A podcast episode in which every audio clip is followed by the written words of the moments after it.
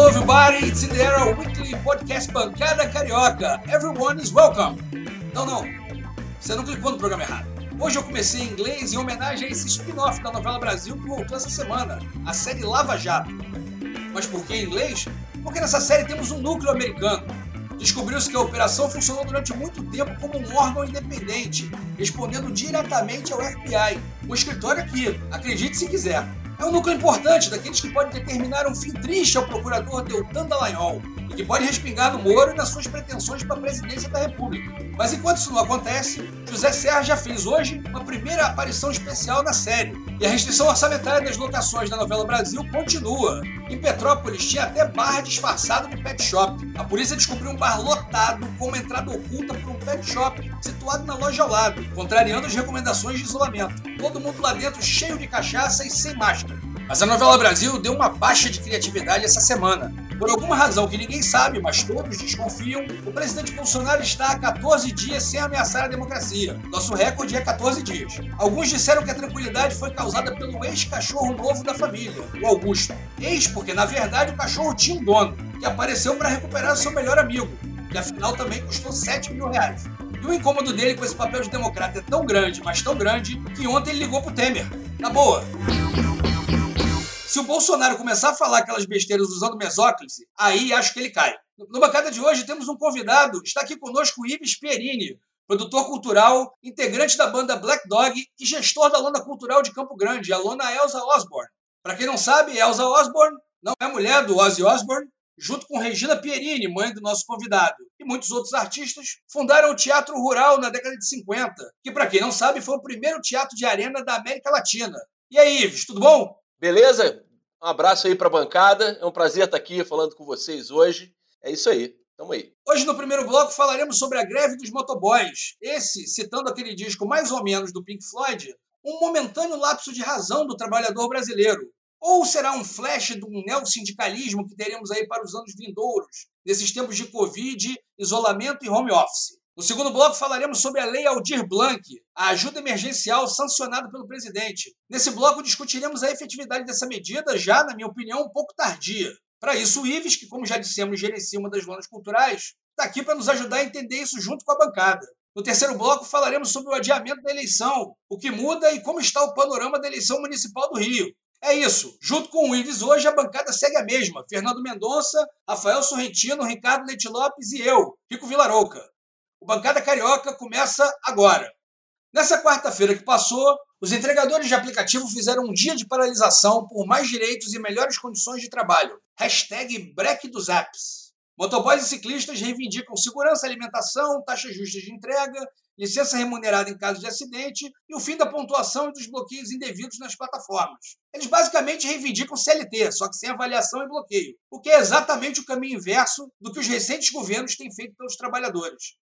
Os aplicativos divulgaram uma penca de notas oficiais e números percentuais que, no fundo, dão a entender que os entregadores estão reclamando de barriga cheia, mas no fim dizem que acham a greve justa e afirmam que a solução disso passa por mais Estado, o que é exatamente o contrário do que eles queriam quando abriram esses aplicativos e balançavam a bandeira do empreendedorismo. Sorrentino, ajude-nos a entender esse momento histórico do trabalhismo brasileiro. A greve é justa? De onde veio esse movimento e para onde vai?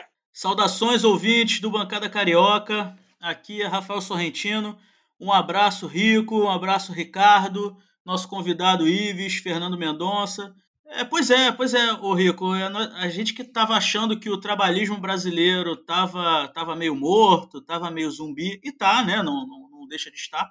Mas ele vem ganhando fôlego de onde a gente menos esperava, dos trabalhadores com menos direitos trabalhistas que temos hoje no, no no Brasil, que é o pessoal de aplicativo de comida, né? É, é uma galera que acaba sendo obrigado a assumir todos os riscos do negócio. Se ficar doente, é, não ganha nada. Se a, a moto ou a bicicleta quebrar, não ganha nada e tem que consertar. Se o, o, o a comida, se acontecer qualquer coisa com a comida, vai ter que arcar. Então, o cara. Não, e, e, não tem benefício nenhum, não tem seguridade nenhuma. Ele que pague o seu, o seu INSS, ele que faça o. Eu acho que, se eu não me engano, a única coisa que tem é algum, algum seguro obrigatório, que mesmo assim teve que ser obrigado. As empresas, os aplicativos tiveram que ser obrigados a ter um seguro mínimo lá é, para enganar um pouco. É, eu acho excelente, foi uma gratíssima surpresa esse movimento dos, dos motoristas de aplicativo. É, é um, muito provavelmente esse movimento ganhou força com uma brutal quebra de expectativa. Com certeza, os profissionais da área acharam que com esse período do, do coronavírus é, se abria aí uma janela de oportunidades para eles é, aumentarem né, o seu, o seu, seus parcos ganhos é, mensais, porque é, como, é, como se esperava e acabou acontecendo de verdade, os, a quantidade de pedidos de comida é, em domicílio, principalmente advindos da classe média, classe média alta, aumentou muito nesse período, só que isso não virou sinônimo de, de melhor, de, de mais dinheiro para os motoristas ou de melhora nas condições de trabalho. Eles, pelo contrário, tiveram que começar a trabalhar cada vez mais, com janelas cada vez menores para ganhar a mesma coisa, às vezes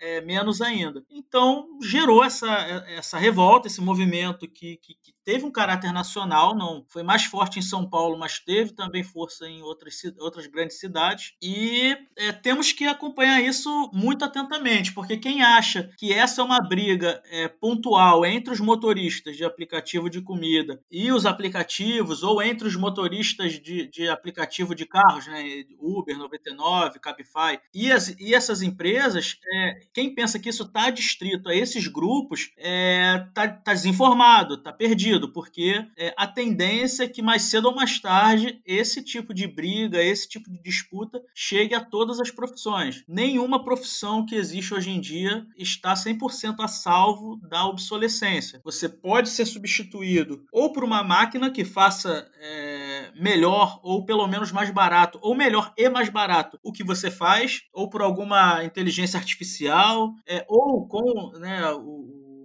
a globalização, alguém de outro lugar pode fazer o que você faz de forma muito mais barata, de forma remota, é, ou mesmo o seu posto de trabalho deixar de ser total e completamente necessário e, e, e, e o posto sumir mesmo. A tendência no mundo é cada é, a tecnologia ganhar cada vez mais destaque nas relações de trabalho e as, as, a quantidade de emprego reduzir mesmo, não é substituir por, por cargos mais qualificados ou menos qualificados. É sumir mesmo a mão de obra vai ser cada vez menos necessária no mundo no médio prazo. E nós temos que começar a rediscutir o trabalho como a única forma de dignidade do, do, do cidadão. Hoje, o normal é um cidadão adulto, trabalha, é, produz e recebe dinheiro para poder ter um mínimo de dignidade em troca desse trabalho, em troca da sua mão de obra, ou do seu conhecimento, ou do, do seu trabalho físico mesmo. Essa lógica vai ter que mudar, porque senão nós caminhamos para o caos. Vamos ter que buscar novas formas das pessoas terem pelo menos o mínimo existencial, é, independentemente do trabalho, porque simplesmente não vai ter trabalho é, para todo mundo e talvez nem para a maioria mesmo. É, o, aquele livro, o segundo livro do Yuval Harari, né? O primeiro é aquele Sapiens. É excelente. O segundo, que chama Homo Deus, é, que é excelente. Os dois são excelentes, mas no, no, no Homo Deus ele dá a entender num determinado momento, agora que eu não me lembro literalmente, que talvez o último posto de, digamos, de trabalho humano não substituível seja a parte artística. Então, pô, tu que é advogado se fudeu, preciso te dizer isso. Mas assim, a gente aqui da classe artística tá um pouco melhor. Ah, não. Pelo ah, menos no tá. futuro, porque agora tá... Isso aí, Ricardo, Ricardo. Vai sonhando. É, acaba com a, com a esperança dele aí, Ricardo. Espera aí que eu tenho que rir aqui durante os dois dias. É assim, agora a gente tá mal, mas vai ter troco, hein? Aham, tá bom. Ah, assim, no, no, vai ser esse artista mesmo, né? Não vai ser um artista uberizado, não, né? Não vai ter um negócio. Não, não. pô, mas, o Sorrentino acabou de falar, o que ele falou tá certo. É, é, é, vai, todo mundo, vai todo mundo se ferrar. Aliás, já está se ferrando. A Globo está mandando, a Rede Globo, que é uma empresa poderosa, mandou um monte de gente embora. E você é contratado de maneira diferente dentro da TV Globo. É, eu não estou nem fazendo uso de valor, não estou não tô fazendo Globo lixo, não estou fazendo nada disso. Estou constatando uma realidade. Nós temos figuras de salário alto dentro da TV Globo. E fixos, salários altos e fixos, né? Isso, exatamente E agora o camarada é contratado assim, ó, são cinco dias de gravação, ó, são seis dias de gravação, ó, é uma novela. E acabou. Então isso já é uma coisa meio Uber. E, e, e vou te dizer, vai piorar, vai piorar. Vão, vão começar a contratar, sei lá, por hora, por minuto, por não sei o quê. Cada profissional vai ter a sua, a sua forma precarizada de, de, de contrato. Uma, agora, uma coisa que eu queria perguntar é que, assim, eu acho que não estava, talvez, na conta do, do, do, empreendedor. Quando eu falo empreendedor, eu não estou falando o, o, o, o, motociclista, não. Eu estou falando o dono, né? Porque tem dono, né? Tem patrão. Isso é patrão, né? É o cara que ganha, da, da Uber, da, da, da sei lá o quê. É, vamos chamar de Uber, que é o mais conhecido. Né? O que gera um perigo muito grande é, de chegar no momento, enquanto a gente estiver nesse caminho até a, a obsolescência do trabalho, é, das pessoas trabalharem, é, venderem sua força de trabalho a semana inteira, o dia inteiro, e nem assim ganharem o suficiente para o mínimo existencial. Por causa disso, por causa dessa, é, horário picotado, é, ficar à disposição do empregador, receber sua por hora trabalhada, ficar completamente desguarnecido é, em, é, pra, pra, caso aconteça qualquer problema de saúde, é, acidente, qualquer coisa do gênero. A, a, a Seguridade Social mesmo, os direitos trabalhistas, coisas que demoraram décadas para, ser, para serem ganhas e que em vários países do mundo for, já foram perdidas ou vêm sendo perdidas e a, e a gente aqui no Brasil está no processo de começar a perder muita coisa também. Pode-se discutir se isso aí... É, é, é mudanças vai ter que ter, sempre tem. As relações de trabalho sempre mudaram é, é, com o tempo. Só que a, eu acho que a gente vai chegar, tá, chegando, tá caminhando para um momento que isso vai ter que ser superado, inclusive. A gente vai ter que achar formas de da população ter uma renda mínima que mínima que seja que independa do trabalho. E o Suplicy, coitado, há décadas defende isso e há décadas era ridicularizado com renda mínima, né, renda básica dele. O cara foi ridicularizado durante décadas. Exato. Décadas sendo zoado. Exatamente. E no final das contas eu acho que ele estava certo mesmo. Não, tá. A gente gente vai ter no futuro, em vez das passeadas, em vez de ter aquela faixa do Olavo tem razão, vai ter o Suplicy tem razão, porque ele tinha razão, a verdade é essa. Parecia papo de doidão que fica cantando Bob Dylan no Congresso, mas não, o cara tem razão. Foi visionário antes de todo mundo. Eu ia fazer uma pergunta para o Sorrentino, é, na verdade. Faça aí. Que era assim, porque esse pessoal descobriu da, da, da, pior maneira possível, né? Os donos dessas empresas descobriram que os, os motoboys, os entregadores, têm algum poder de mobilização e de conseguir fazer alguma pressão, porque se, o, se, o, se a moto para, a bicicleta para, acabou o faturamento. Agora, vai ter muito trabalho precarizado que não vai ter essa pressão, né? não vai ter poder de fazer essa pressão, que é até isso que eu falo do artista. Vai fazer o que? Uma greve artista? Né? Ah, não vou gravar novela. Até pode acontecer, mas assim, é difícil, né? Porque tem tem muita mão de obra, pra, muita oferta de mão de obra, né? Então é uma coisa complicada. Lembra da greve dos roteiristas? Que foi no meio do Lost, se eu não me engano. Os roteiristas de Hollywood todos entraram em greve. Foi, foi. Aí teve que parar as temporadas. É, é isso é engraçado, né? Porque eles têm um, eles têm um sindicato lá. É, né? forte, forte. É, é um negócio que, que faz pressão que para e para todo mundo, né? Porque isso aí é bonito, esse, esse individualismo, esse liberalismo que a gente tem é muito bonito, mas tem uma hora que se você não junta para fazer pressão, imagina se, se, o cara que é o, o, o, o assim, para quem, quem, não tem, quem não conhece, o cara escreve lá a novela, tem uma equipe de 30. Se o trigésimo parar de escrever, não acontece nada. É, é, é, esse que é o problema. A questão é do poder de mobilização do, do, do, do, do trabalhador, né? E isso mudou também. Não, e a gente está num momento complicado, né? Porque, assim, por exemplo, não só a gente está sendo solapado nos direitos trabalhistas e tal, como a classe. É, a burguesia dona dos meios de produção, por assim dizer, também está rompendo, assim, ao menos verbalmente, todos os limites possíveis, né? Eu vi outro dia um uma entrevista com o dono do Santander, que ele falou uma frase inacreditável. Ele falou assim: não, agora os trabalhadores estão trabalhando em casa, né? Tá muito mais confortável, tá muito mais fácil. Então eu acho que eles deveriam abrir mão de parte do salário deles, né, para a empresa e ganhar menos. Falei, caralho, mas isso não tem. Primeiro, não tem o menor sentido. Não tem sentido assim, né? Lógico, é. né? Segundo, que o cara fala isso numa entrevista para um jornal de grande circulação, tranquilo. Assim, ele não tem a menor medo. Tem a menor vergonha. A cabeça dele não está em risco, entende? Ninguém vai lá cortar a cabeça dele. É. É, se, se Maria Antonieta mandasse aquela conversa dos brioches aqui, não acontecer nada, porque, eu não sei, está num grau de letargia que às vezes me dá um certo medo. Que assim, porra, isso quando explodir, meu irmão, assim, vai ser pior que cortar a cabeça. Não sei, talvez também não exploda nunca, não sei. É, o que mais me preocupa no momento do Brasil é, é, é isso mesmo. Tem esse exemplo aí, os milionários entraram numa de falar uma idiotice atrás da outra, né? É, mas não são os únicos. Uma atrás da outra. Mas não são os únicos. O, o a gente vê um monte de idiota indo para televisão defendendo ditadura militar, tortura de mulheres e crianças.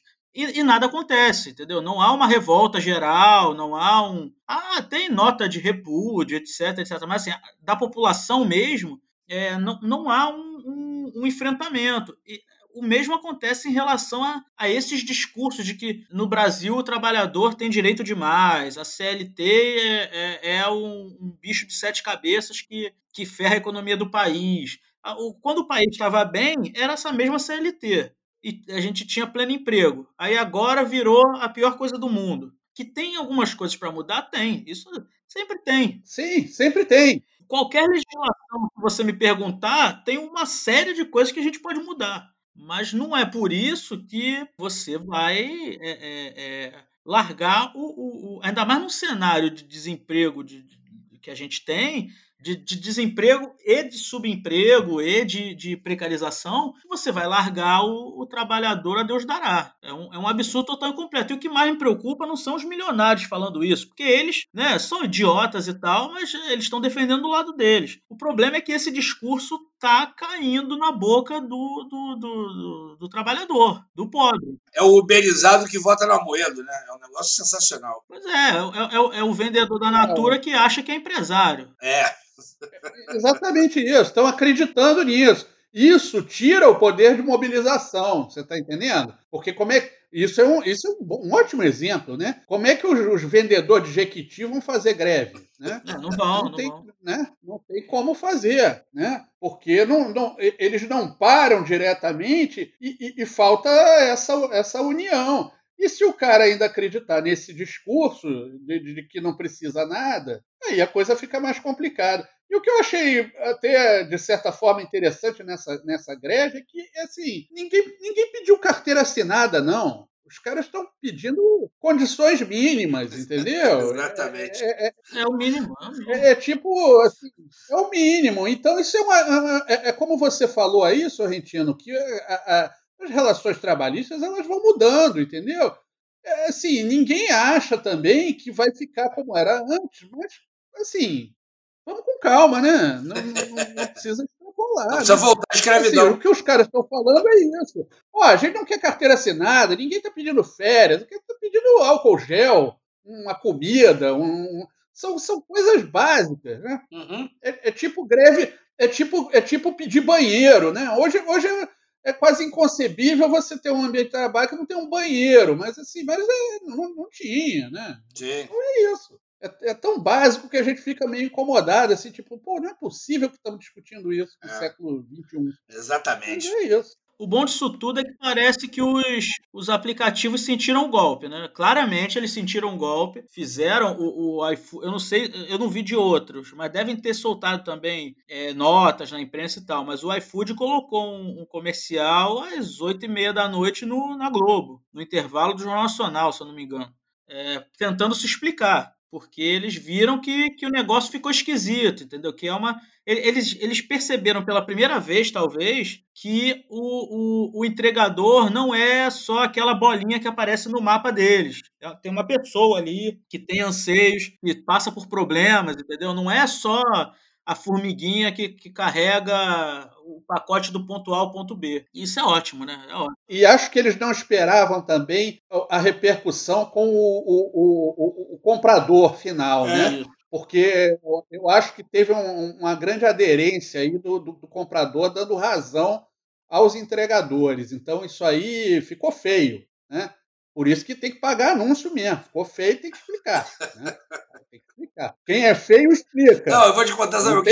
Fica- Me veio a cabeça agora. Eu falei assim: se os, se os motoristas de aplicativo fizessem essa greve e ao mesmo tempo lançassem um aplicativo próprio, perigava, sei lá, o, o Rap, o iFood, não sei o quê, perdesse um, um share de mercado grande, assim, de uma vez só. É porque não tem esse outro aplicativo para onde migrar, né? Mas de fato, pô, perigava acontecer. É impossível, não é. É porque não foi, não era a intenção deles, né? Mas assim, Mas eu acho que exatamente, não é a intenção deles. O que, eu, o que eu achei bacana, vamos dizer assim, bacana não é, né? Porque, pô, eu não acho que os caras tenham uma boa condição. Mas assim, achei honesto. E isso que ficou, eu achei que ficou feio para as empresas, porque foi muito honesto da parte dos caras, entendeu? Não, a gente não está pedindo, não, não é, não é mordomia, não é, não, não tem nenhum exagero no, no- no- não, de fato não tem. no, no que, no que eles estão pedindo, entendeu? Então, assim, ficou muito difícil. Fica muito difícil. Quando você. diz, Ah, eu quero aumento de 100%. ah, É difícil negociar isso, né?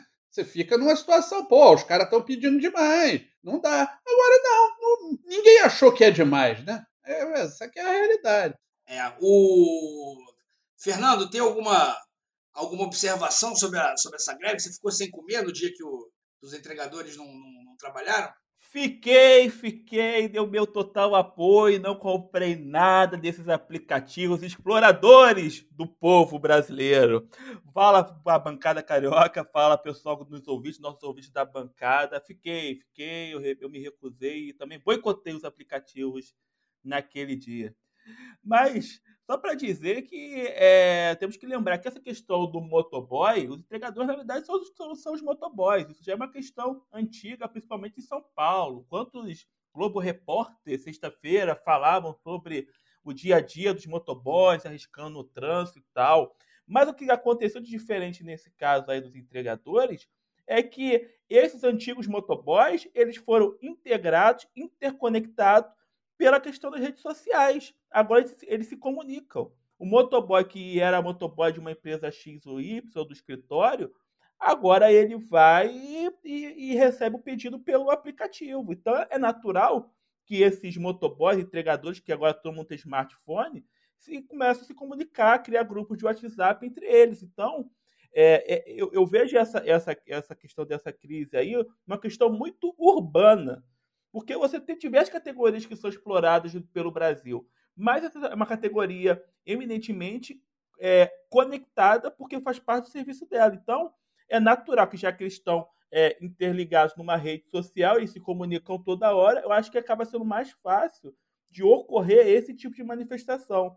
Pegou muita gente de surpresa? Pegou, mas parando para pensar, na verdade, é, o tempo de uma categoria se organizar para é, criar uma, uma greve, ele diminui bastante com essa capacidade de comunicação que é vinda através dessas redes sociais. Vocês veem que muitos deles foram ameaçados porque tem diversas categorias de entregadores. Né? Você tem os entregadores avulsos e tem uma categoria que é cadastrada no aplicativo e recebe e faz a- as entregas, é, não de comida, mas de um SEDEX, de um Logi, entrega de mercadorias eles foram ameaçados por áudio, eles já viralizaram o áudio dos caras, dos, dos coordenadores ameaçando eles se eles entrassem em greve, viralizou e os próprios aplicativos tiveram que recuar.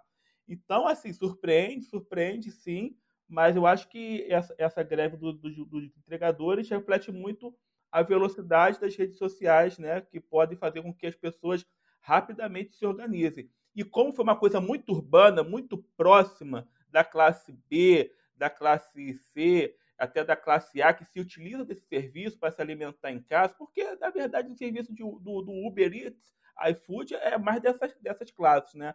Claro que agora que está popularizando, que as classes C, D e E, mas o cara ainda vai no podrão. Mas a galera que está ficando em casa pedindo o, o- a sua comida é o cara que pode ficar em casa e tal. Então, Eu achei engraçado, sabe o quê? Que o, o, o neosindical- o sindicalismo do século XXI já começou a mostrar a cara, mas os Isso. pelegos continuam lá, né? Ah, sempre tem. os fura-greve, os fura-greve não mudam. Não, não muda, sempre vai ter, porque o- até porque o cara quer, quer, quer, quer ganhar o seu, o seu ganha-pão, que cada entrega rende algo para ele. Mas o que eu ia comentar é que por conta dessa proximidade com esses setores classe C, B, classe média, classe mais rica, houve uma, uma solidariedade e essas próprias classes boicotaram os aplicativos. Então, por mais que o cara quisesse furar a tal da greve, houve sim por parte das pessoas uma mobilização para não pedir no aplicativo. Então, esse sindicalismo é, do século XXI que você colocou aí também tem muito da questão de uma conexão com o consumidor, graças às redes sociais. Então, um fenômeno, assim, para um sociólogo, é maravilhoso de analisar o que está acontecendo aí. É, eu achei um barato, eu achei um barato é o, são os, os aplicativos dizendo que a solução do problema passa por mais Estado. Isso aí eu confesso que eu fiquei emocionado. Sim. E, Ives, você tem, uma, você tem uma, um, um ponto de vista aí para acrescentar nesse assunto? Olha, eu vou falar uma coisa para vocês, cara. Eu nunca usei aplicativo para pedir comida.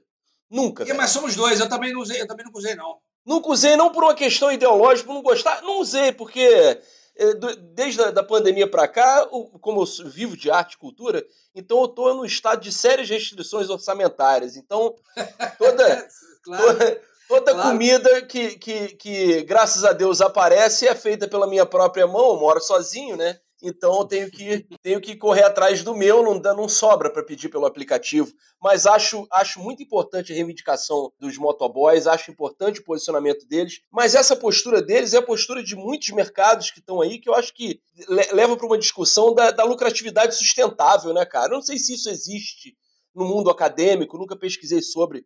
Mas esse conceito, as pessoas têm que pensar é, é, no, nas consequências do lucro, né? E no, no, no, que traz de lucro e no que traz de consequência para o mercado aí. Eu acho que, que é, é, essa industrialização de tudo é, é, no mundo tem que passar por uma, por, uma, por uma discussão, né? Será que a gente quer que tudo seja industrializado, tem que haver uma discussão ética antes de qualquer coisa. Existem movimentos é, já rolando há algum tempo. Até nesse, nesse momento da quarentena se deu, se falou muito disso, de você privilegiar o comércio local quando for comprar alguma coisa, né, para ajudar ali a, de repente, a vendinha ou o mercado do seu bairro. Assim, aqui em casa a gente está um pouco nesse movimento mesmo. Eu só estou indo no mercado que é aqui do bairro, comprando as coisas básicas, que como, como a gente já conversou aqui, as restrições orçamentárias existem. De qualquer forma, o que me deixa um pouco vou falar irritado só para ser mais eufêmico. Mas é assim, o, na verdade, o que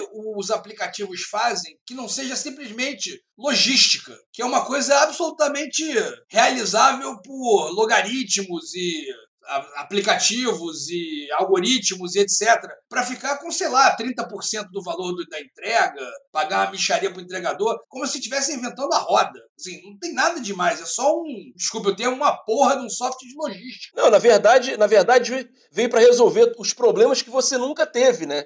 Você podia ligar para hamburgueria, eu podia ligar para hamburgueria, posso ligar, se tiver dinheiro, para hamburgueria que eu gosto aqui perto de casa, os caras vêm entregar sem aplicativo nenhum. Sim, então sim. o aplicativo vem, vem resolver um problema que você não tinha. Né? Exatamente. Bem, é, é, bem da verdade. É, os restaurantes estão falando que, ah, não, porque o aplicativo ajuda a minha visibilidade. Claro, né? Assim, porque o cara simplesmente concentra todos os restaurantes né, que existem num simples site que, que dá, que, no qual as pessoas vão lá para procurar. Ok, mas assim, isso não é uma ideia tão genial assim que mereça que você mereça esse lucro fácil, né, irmão? É lógico. Assim, né? Bom, como eles mesmos gostam de dizer, não tem almoço grátis, né? Agora, esse, essa discussão me lembra muito o discurso do que uma pessoa que se né, notabilizou nesse processo foi o, o entregador Paulo Lima, conhecido como, Galo lá em São Paulo, que viralizou com seus vídeos fazendo a convocação né, para essas, essas greves e manifestações.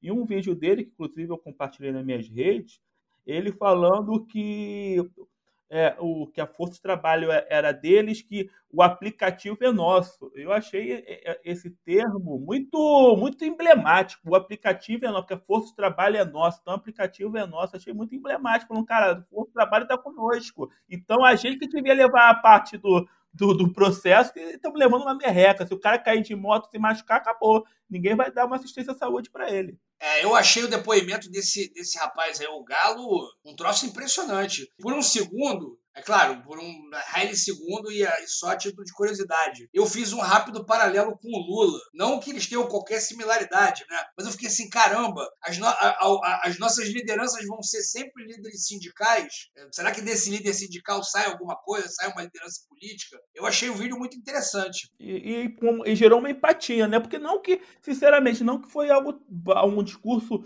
brilhante, mas era um discurso que, que ressoou naquele cara que está ali todo dia dia com a sua bicicleta ou tá com a sua motoca fazendo entrega. Aquilo ressoou. O cara falou, pô, realmente, eu tô me ferrando aqui, tô. Pô, o, o, eu, eu, eu, às vezes peço é, comida nesses aplicativos. Quando eu vejo que é a pessoa de bicicleta, eu confesso que eu fico assim, que eu, até eu me sinto mal. Eu fico, caraca, o cara tá de bicicleta lá do, de, de, de, de 10, 15 quilômetros. Não é coisa perto. Eu moro em Santa Teresa. Você acredita que uma vez veio um cara entregar um lance de bicicleta Nossa, aqui? Nossa, eu fico. Pô. É isso. Parece que a greve já está planejando mais um dia de parada nas próximas semanas. Acho que a imprensa merecia ter dado um pouco mais de moral para sei lá, para o único movimento, sei lá, de reivindicação de trabalhadores surgida, né, é, no meio dessa pandemia e uma categoria que está sendo super necessária. Acho que merecia um pouco mais de repercussão. Mas vamos ver como é que vai ser aqui para frente. Também vamos ver como é que vai ser a postura das empresas. E com isso a gente encerra o bloco 1. Falaremos agora sobre a Lei Aldir Blanc, sancionada por aquele cara que nunca teve um emprego na iniciativa privada, mas adora chamar todo mundo de vagabundo. Na prática, o pacote sancionado pelo presidente é um pacote de 3 bilhões de reais que prevê auxílios emergenciais para a classe artística, subsídios mensais para empresas da área de cultura e espaços artísticos, além de iniciativas de fomento, como editais e subsídios para produção. Resta saber se chega, né? Porque o auxílio emergencial original ainda está devendo um bocado de gente aí, sei lá se o governo de repente vai descobrir que temos uma classe artística desamparada, como ele descobriu 30 milhões de, de pessoas né, fora do sistema. Ele talvez descubra que tem muito mais artista do que ele pensa, inclusive dos duros. Ives, eu vou abrir essa com você. O que, que você achou da iniciativa? Olha, eu qualquer iniciativa agora é, é, é importante, porque a cultura foi a primeira coisa que parou, né, cara? Parou definitivamente, assim.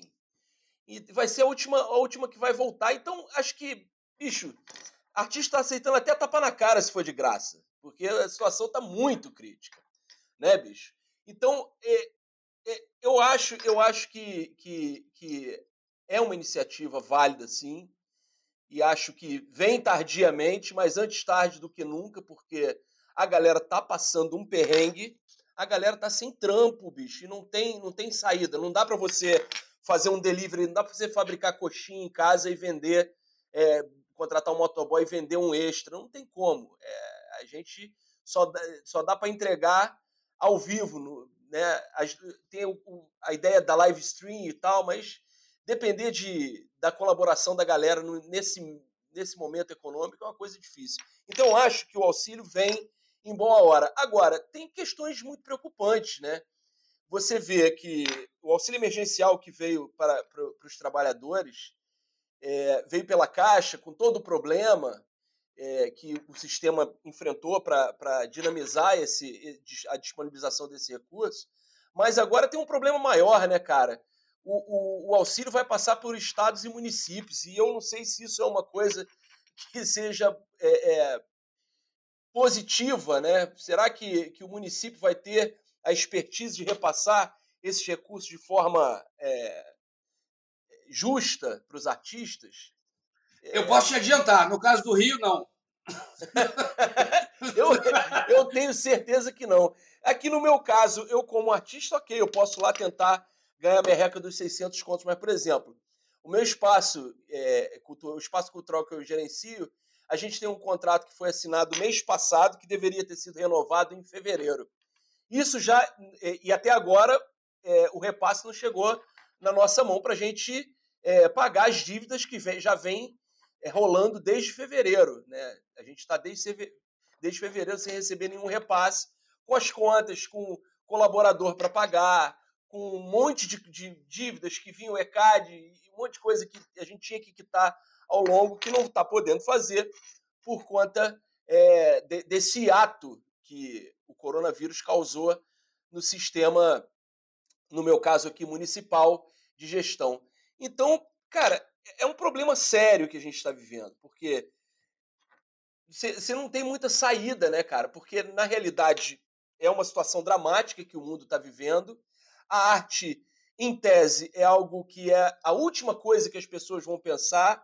E de, de uma outra forma, ao passo que a gente viveu o isolamento, se tornou um item muito importante para o psicológico das pessoas. Então, eu, eu vejo, eu vejo com, com alegria o auxílio, mas vejo com muita preocupação a capacidade de estados e municípios repassarem isso de forma justa, de forma é, positiva para os artistas que realmente precisam. Né? Parece um oásis, né? Aquela coisa maravilhosa que é. ali ao longe, mas sei lá se é de verdade, né? É, é. Não, eu... Me diz uma coisa, o, o, o espaço, a Lona Cultural lá de Campo Grande, a Elza Osborne, é uma, ela é totalmente subsidiada pela prefeitura. Pelo... Explica pra gente como é que, como é que é a tua como é que era a sua forma de, de tocar a lona antes da pandemia? Então, aqui é um teatro privado que nasceu em 58, um teatro a céu era então um teatro a céu aberto, que minha mãe ajudou a, a, fundar no final da década de 50 e, e, atuou diretamente nesse teatro, que até então era o Teatro Rural do Estudante, Campo Grande era a zona rural, atuou diretamente aqui na inclusão cultural da zona rural do, do, do estado da Guanabara. É, Veio, veio o, a ditadura militar, é, todo, cada um correu para um lado, to, alguns foram presos, outros foram ameaçados. Minha mãe fugiu para a Bahia é, e lá conheceu meu pai, é, né, nesse, nessa fuga, nessa fuga da, da, da, dos anos de chumbo. E em 86 a gente voltou para cá, para para assumir de, de novo o, o, então Teatro de Arena Elza Osborne, né, porque era assim que era chamado. No meio, nesse meio tempo, entre, você, entre vocês estarem na Bahia e, e voltarem em 86, é, o teatro ficou ele ficou na mão de alguém? Parado. Parado. completamente abandonado. Algumas pessoas tentaram, algumas pessoas que faziam parte desse grupo, que era um grupo teatral, tentaram Sim. manter o trabalho, o trabalho, é, o teatro funcionando, mas não conseguiram porque a ditadura militar não possibilitou é, teve gente presa, teve gente perseguida, teve gente que sumiu, enfim. Minha Sim. mãe conseguiu fugir. Em 86, quando a gente voltou, meu pai assumiu a direção do, do, do, Teatro de Arena e começamos a buscar uma forma de fazer o espaço funcionar, porque era um espaço céu aberto, qualquer intempérie impedia que o espaço funcionasse. Veio, ah, foi então que a gente criou um projeto chama, chamado Cubra o Arena e Descubra a Nossa Arte. E como assim, meu pai botou o projeto debaixo do braço, começou a pedir recursos aí para é, cobrir o Teatro de Arena. Até que teve a Eco 92, ele passando de ônibus na frente do aterro do Flamengo, falou: porra, o que, que, será que esses caras vão fazer com essas tendas? Desceu no aterro e foi conversar com o engenheiro-chefe lá, e que estava no desmonte das tendas, falou: oh, essas tendas vão ser doadas para repassadas pelo governo, acho que era o governo francês que estava que, tava, que, que, tinha feito, tinha trazido as tendas, tinha subsidiado as tendas, vai ser doado para a prefeitura do Rio. Meu pai foi então conversar com, com o Hélio Porto Carreiro, que era o presidente da Rio Arte, e no final da gestão do Marcelo Alencar, nós conseguimos a doação de uma das tendas para cá. O Marcelo assinou, mas não executou.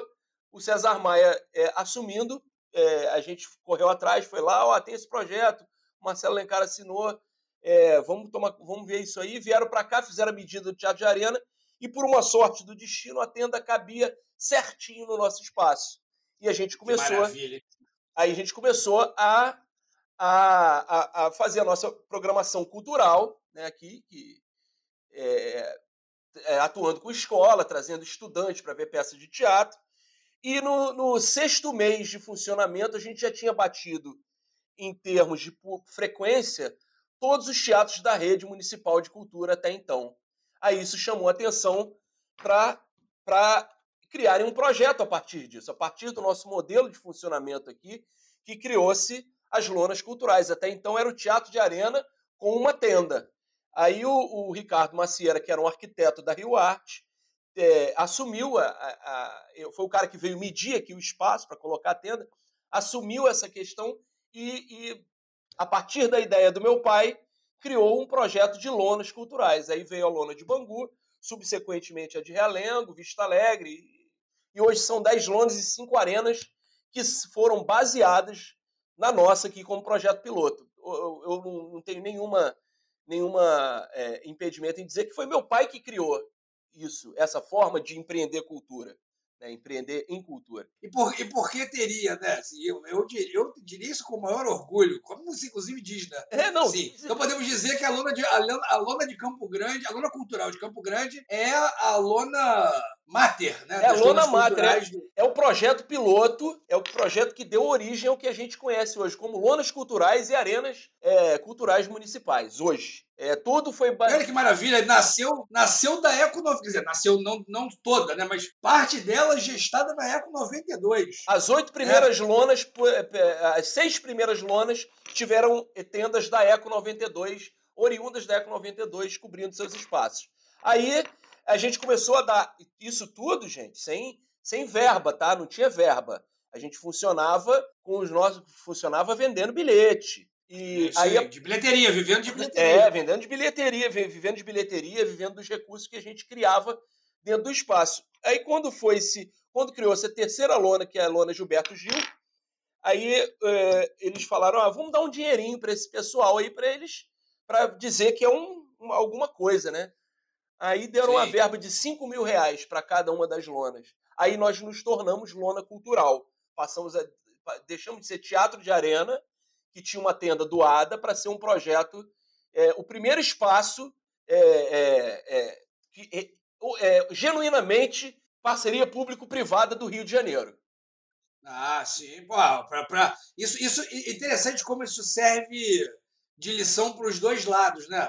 Tanto para a direita, que fica tentando vender umas parcerias público-privadas, no qual né, o privado está com a cara e o, e o público anda com o resto, né? Aquela, aquela parceria caracu. E, e, e, a esquerda que acha que a parceria público-privada é um negócio que não funciona de jeito nenhum. Exatamente. É quase um tabu, né?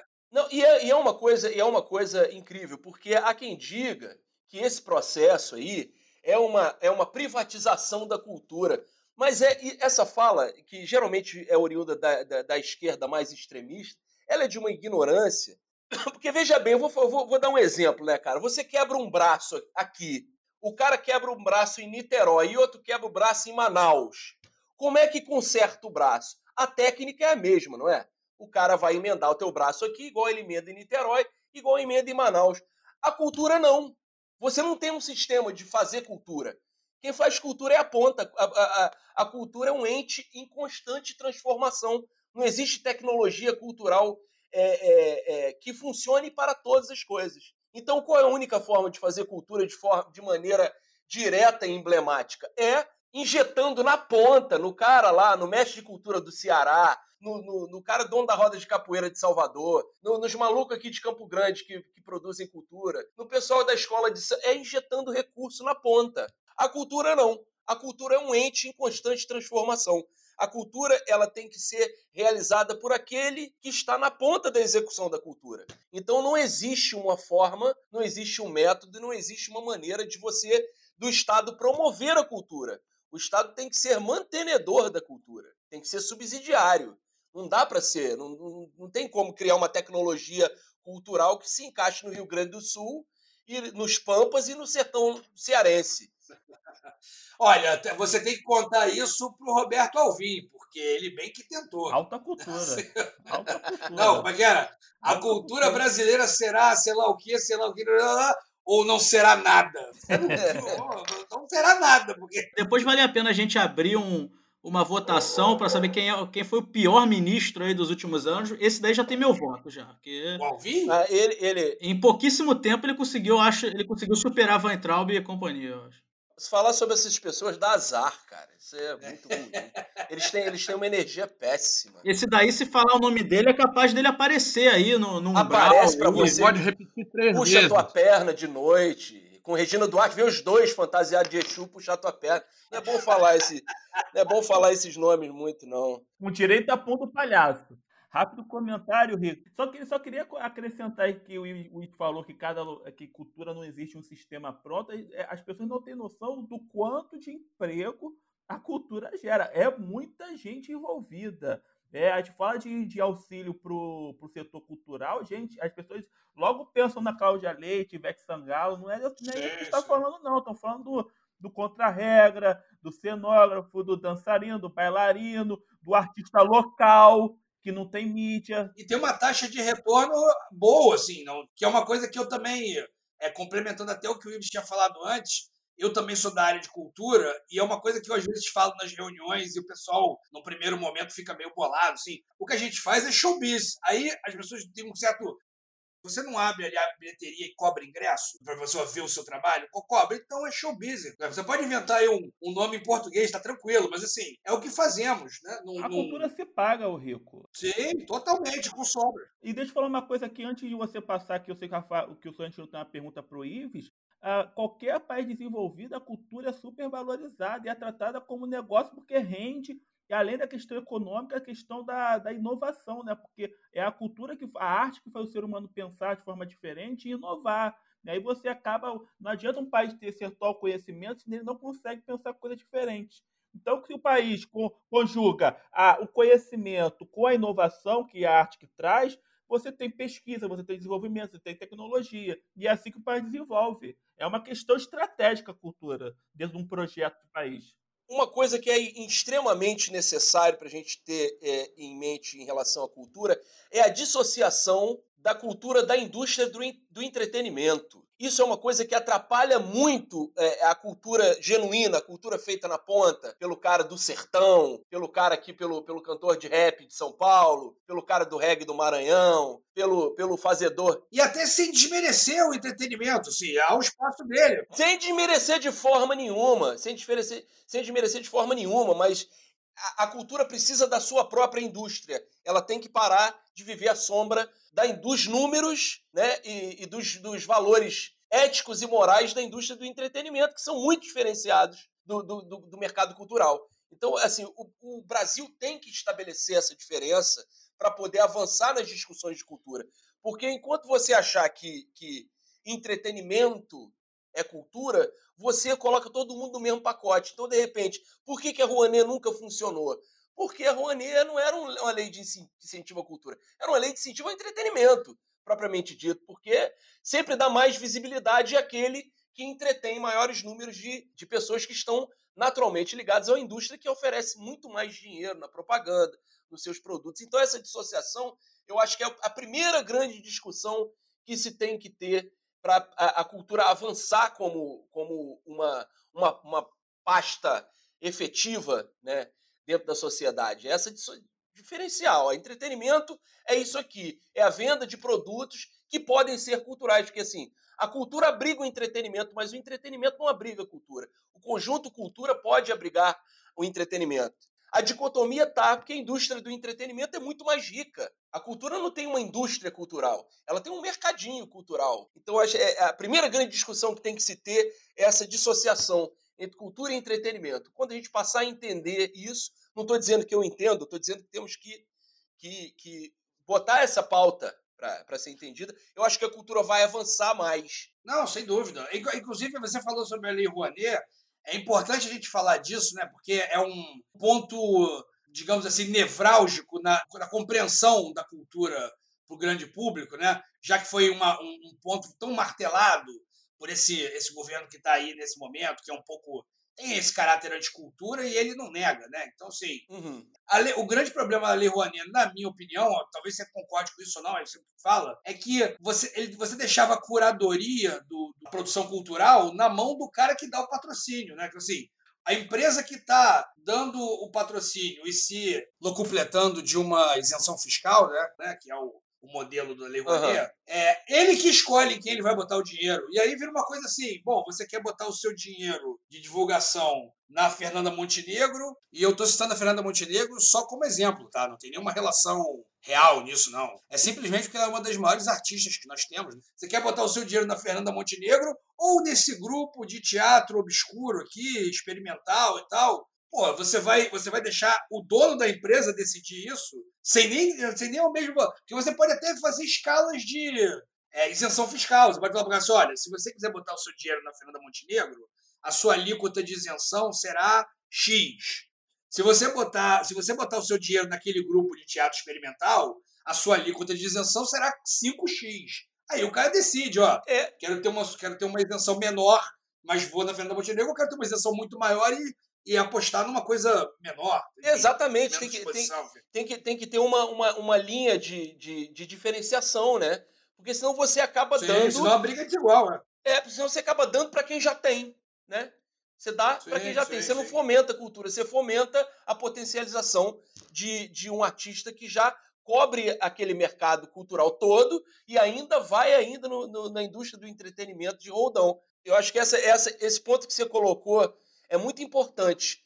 O indivíduo, ele, ele, o cara que investe em cultura, ele tem que ter muito mais isenção quando ele investe no pequeno, no menos visível e muito menos isenção fiscal quando ele investe num grande artista. Porque aí você tem uma, uma, uma certa justiça feita dentro do processo. Eu vou, ô, ô, Ives, eu vou, eu vou abrir aqui porque o Sorrentino está um tempão doido para te fazer uma pergunta e eu não dou, não dou espaço para ele. Desculpa aí, Sorrentino. Faz a tua pergunta.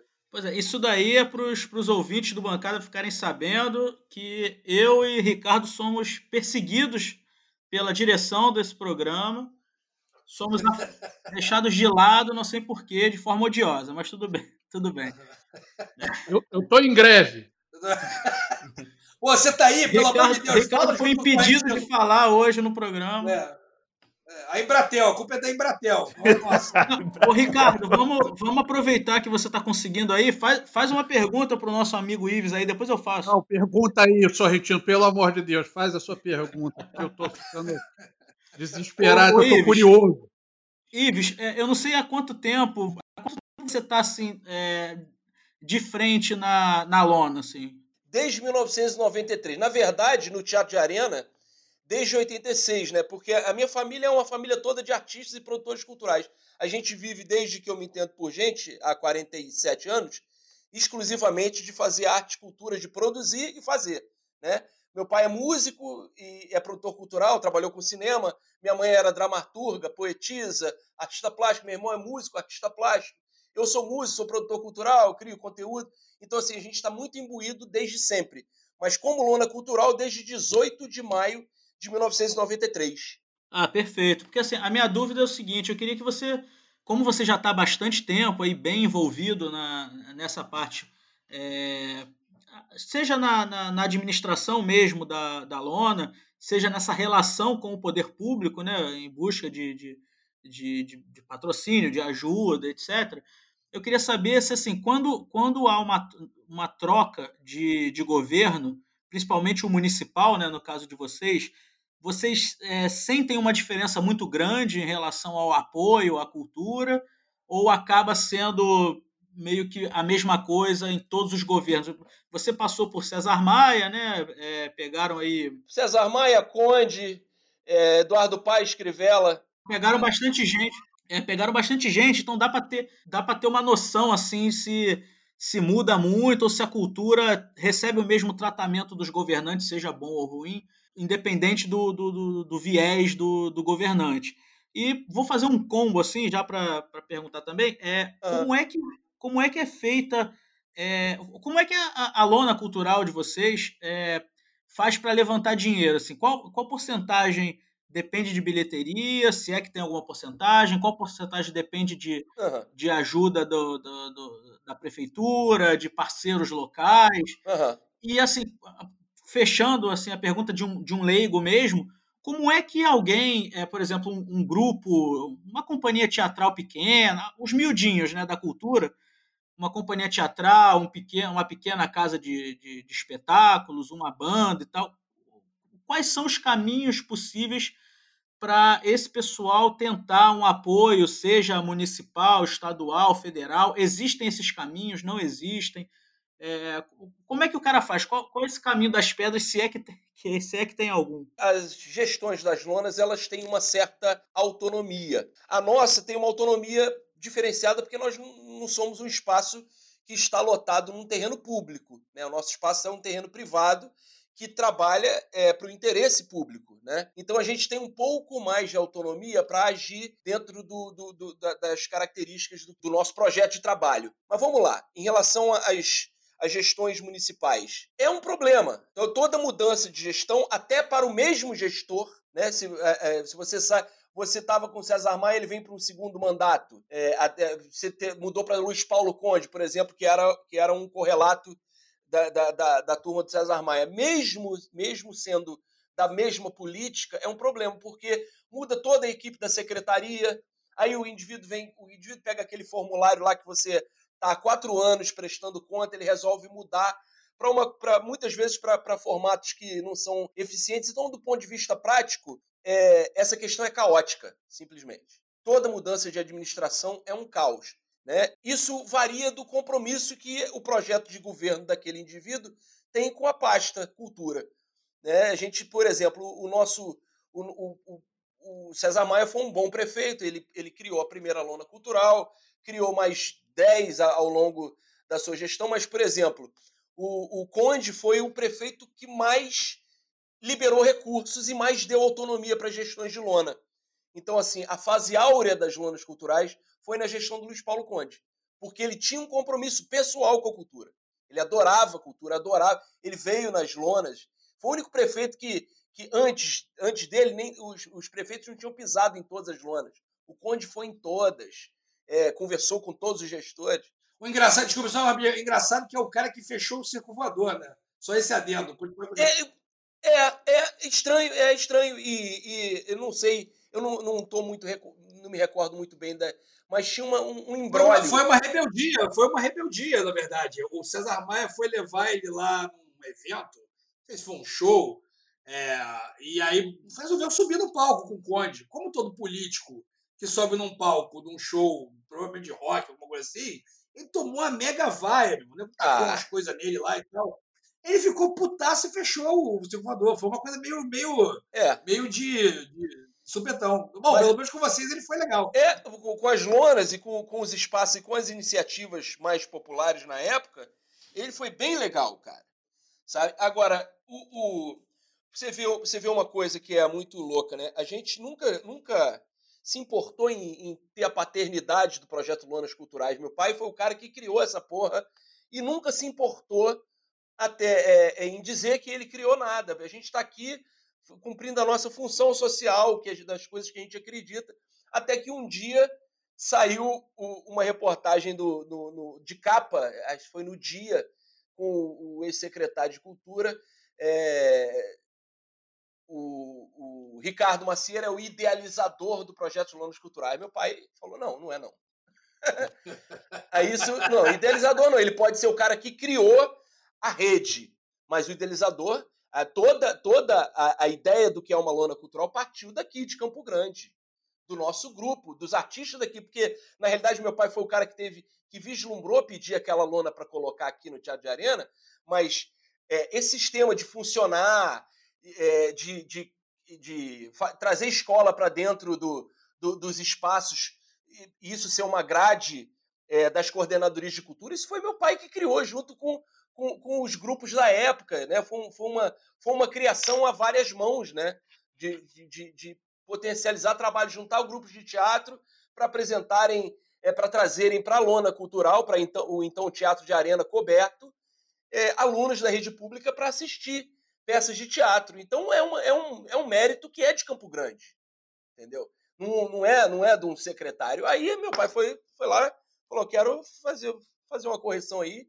Não foi o, o, o, Então, ele era um arquiteto de uma autarquia chamada Rio Arte, que se tornou secretário municipal de cultura em cima de uma ideia que surgiu dos artistas de Campo Grande. Meu pai falou: não, a história verdadeira é essa. Eu fui lá no aterro do Flamengo, pedi quem deu a lona, quem assinou a, a doação foi o Marcelo Lencar. O, o, César Maia teve a grande visão de, de, de ver nisso uma, uma coisa legal. E o, ele foi o arquiteto que veio medir o Teatro de Arena, de uma ideia que nós tivemos aqui. Não foi ele que teve a ideia, não. Ah, isso aí eu acho que não ficou muito legal, né? Não, o, engraçado é que ele podia ter se colocado como idealizador junto com seu pai, por exemplo. Não, né? ele... não precisava. Ele, ele, ele podia falar assim: tive uma grande ideia a partir de, do, de ver o trabalho Sim. desse pessoal aqui. Entendeu? Ele podia chamar a ideia até para ele, mas falar assim, pelo menos citar. Pelo menos falar assim: olha só, eu vi aquele pessoal fazendo um teatrinho lá em Campo Grande, levando aluno da rede pública e transformei isso num projeto. Ele podia ter falado isso. Sim, sim. Pelo menos citado, mas o cara nem falou, bicho. Ele falou, não.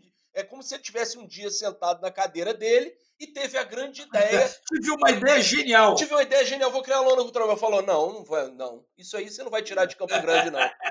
aí eu acho que a gente. Pode, pode ganhar pouco, mas não nega o crédito. Tem que tomar cuidado com esse tipo de coisa. É. Tem político que se deixar, eles roubam até seu cachorro. Cara. Não, bicho.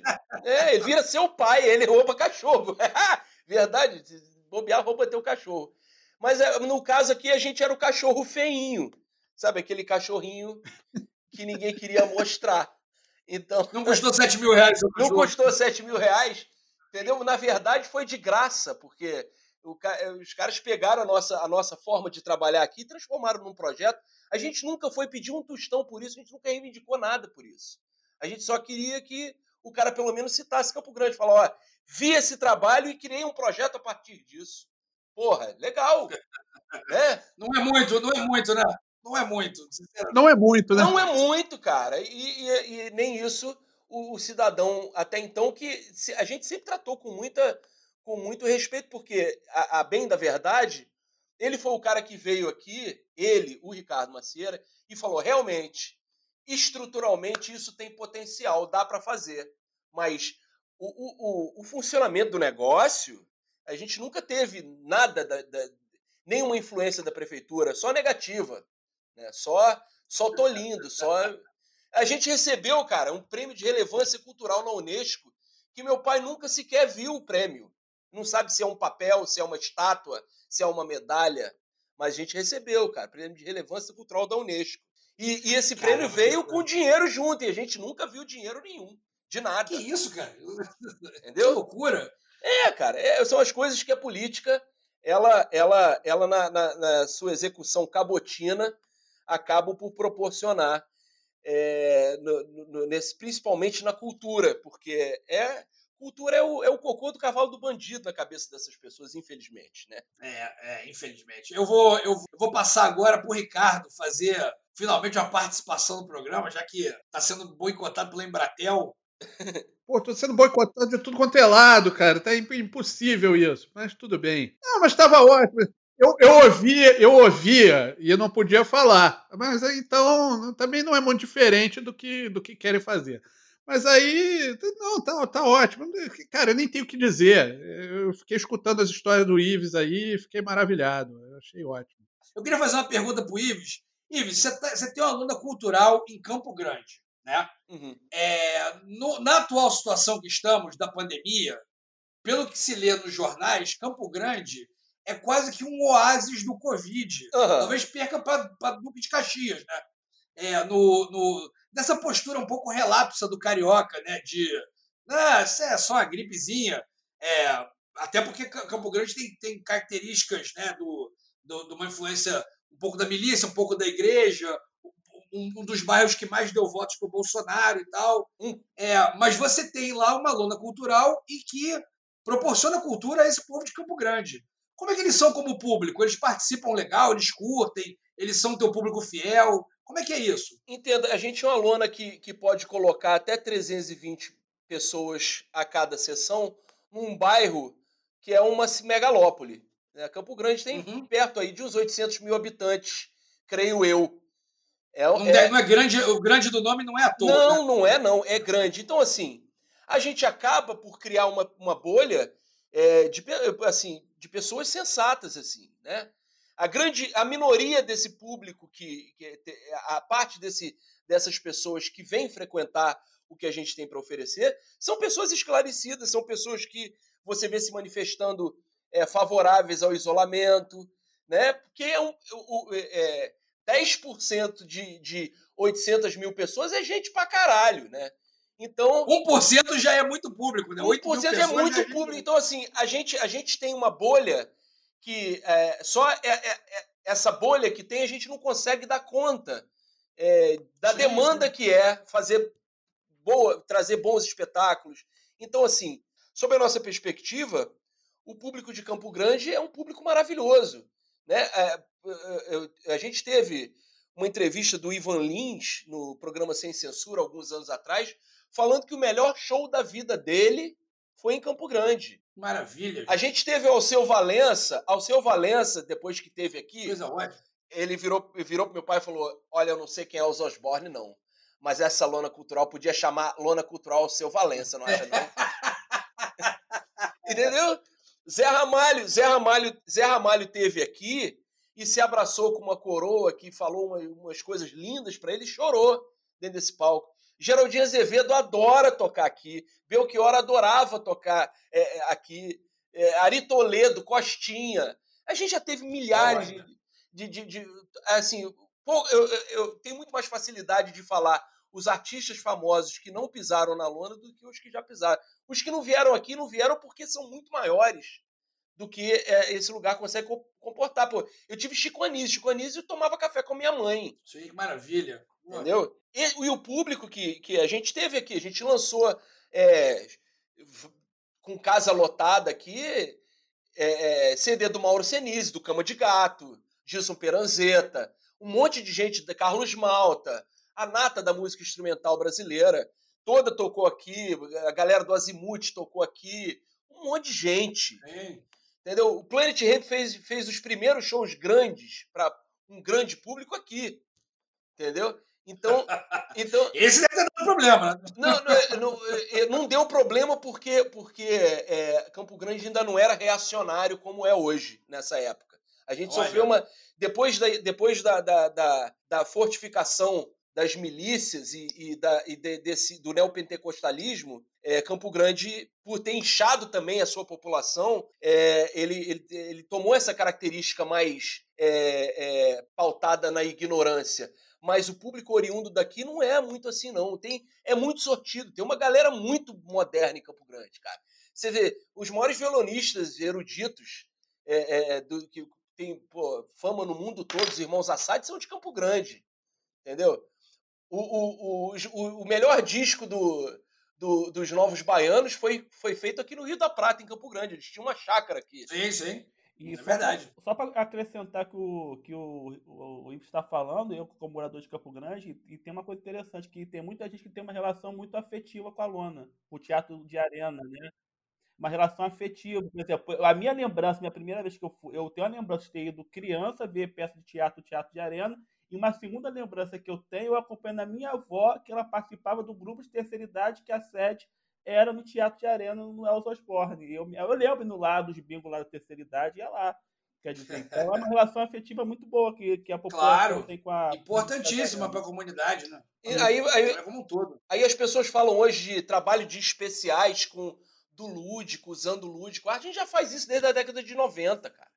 Entendeu? Sim. A gente já tem essa galera aqui desde a década de 90 já faz um monte de coisa que a galera gosta muito de falar de coletivo. Isso aqui já existia aqui muito antes de se caracterizar com esse discurso da moda de coletivo. As pessoas já se organizavam aqui, diversas bandas, grupos de teatro. É, aquela menina Werneck, Thalita Werneck, os maiores públicos que ela começou a ter antes de ser famosa era aqui. Paulinho Serra é uma cria aqui da Zona Oeste, veio muito para Campo Grande. Rafael Portugal, antes de ser do Porta dos Fundos, veio muito fazer as esquetes do canal Ish ao vivo aqui, quando ainda, o stand-up, quando stand-up ainda nem chamava stand-up, né? Stand-up comedy. Sim, sim. Entendeu? Então a gente, a, gente, a, gente, a gente acompanhou pioneiramente a criação de várias instâncias, várias formas, várias modas que hoje são fazem parte desse discurso do que é cultural, né? E a gente estava aqui na ponta fazendo a coisa acontecer. Eu acho que é o, o maior problema de tudo, na verdade, não é, é, não é da cultura, não é de Campo Grande, é que de, verdadeiramente o Rio é uma cidade partida, né? É, é, um clichê, é um clichê, mas assim, a verdade é que o cara da Zona Sul, ele poucas vezes botou o pé em Campo Grande. Ele tá, muitas vezes ele tá até. A maioria tem medo de cruzar o túnel, que é uma desgraça, na verdade. É, é uma cidade que, que não se conhece, né? Assim, deve ser um barato sair e ver um evento em Campo Grande numa arena ao ar livre. Pô, sensacional. Olha, na, olha só, na década de 90, na década de 90 a gente teve muito público do Rio de Janeiro todo. Porque nós aqui a gente, a gente fazia muito, muito, muitos eventos que só tinha o cara só tinha o circo voador para ver. Então às vezes vinha uhum. muito pacote. Pedro Luiz e a parede quando começou, tinha, tinha eles faziam sempre no circo voador e faziam sempre aqui em Campo Grande, né? Antes de, de ter monobloco, essa coisa toda. E, e, a galera às vezes vinha da Tijuca, vinha de outros lugares, de Nova Iguaçu, para ver coisas aqui, peças espíritas, peças teatrais famosas, a gente fez várias. Então, assim, antes do, do, do Rio de Janeiro se, se, se render a esse fenômeno da milícia, da violência urbana exacerbada, como é hoje, a gente tinha um fluxo de pessoas que vinham de outros lugares para assistir, gente que estava afim de ver coisa. De, pô, a gente vinha, vinha gente de Paracambi, de Seropédica, de Itaguaí, ver coisa aqui. Hoje isso não é uma uhum. realidade, porque a realidade urbana hoje, a violência e, e, a insegurança, a falta de segurança pública, é uma coisa que impossibilita. Eu mesmo, sabe, eu só saio de Campo Grande para trabalhar, mas a gente já teve participação de todos, todo o Rio de Janeiro como público nosso aqui, Nova Iguaçu, Itaguaí, é, Seropédica, Paulo de Fronten, Queimados, Nova Iguaçu, muita gente vinha assistir coisas aqui. Hoje não acontece tanto, e também com a criação das lonas em outras, em outras comunidades, Bangu, Realengo, Vista Alegre, isso, isso é, é, positivamente se dispersou um pouco. As pessoas passaram a, a assistir. É, as pessoas que a gente trazia, a gente indicava para fazer na lona de Bangu, na lona de Realengo também, né? E, e criou-se, quebrou-se um paradigma, né? É, você, eu, eu, lembro das pessoas quando a gente começou a fazer eventos aqui, cara. As pessoas vinham de, de terno e gravata. Pra, a gente fez o João Bosco, foi o, o, o, terceiro grande show, o quarto grande show de MPB que a gente fez aqui foi João Bosco, as pessoas vinham de longo, escarpã e, e, e blazer, sabe? É? Você via as pessoas para sentar numa arquibancada de concreto. Aí, no, no desenrolar do projeto, eles foram descobrindo que não, olha só, a cultura é, ela pode ser promovida de, num, num formato popular, né? Encerramos por aqui o segundo bloco, agradecendo principalmente a participação do Ives Pierini, produtor cultural e gestor da Lona Cultural Elza Osborne, em Campo Grande. O Ives agora vai desfrutar do seu primeiro final de semana com os filhos, depois de quase 100 dias de trabalho. Eles merecem. Ele deixa a bancada agora, mas já fica aqui o nosso convite para retornar assim que possível. Todos nós ficamos muito fascinados e orgulhosos da luta e da capacidade de realização da Lona Cultural Elza Osborne, do povo de Campo Grande e dessa família que toca isso tudo com tanto amor e tanto suor. Realmente a gente precisa remendar essa cidade e fazer com que ela volte a se conhecer e se orgulhar.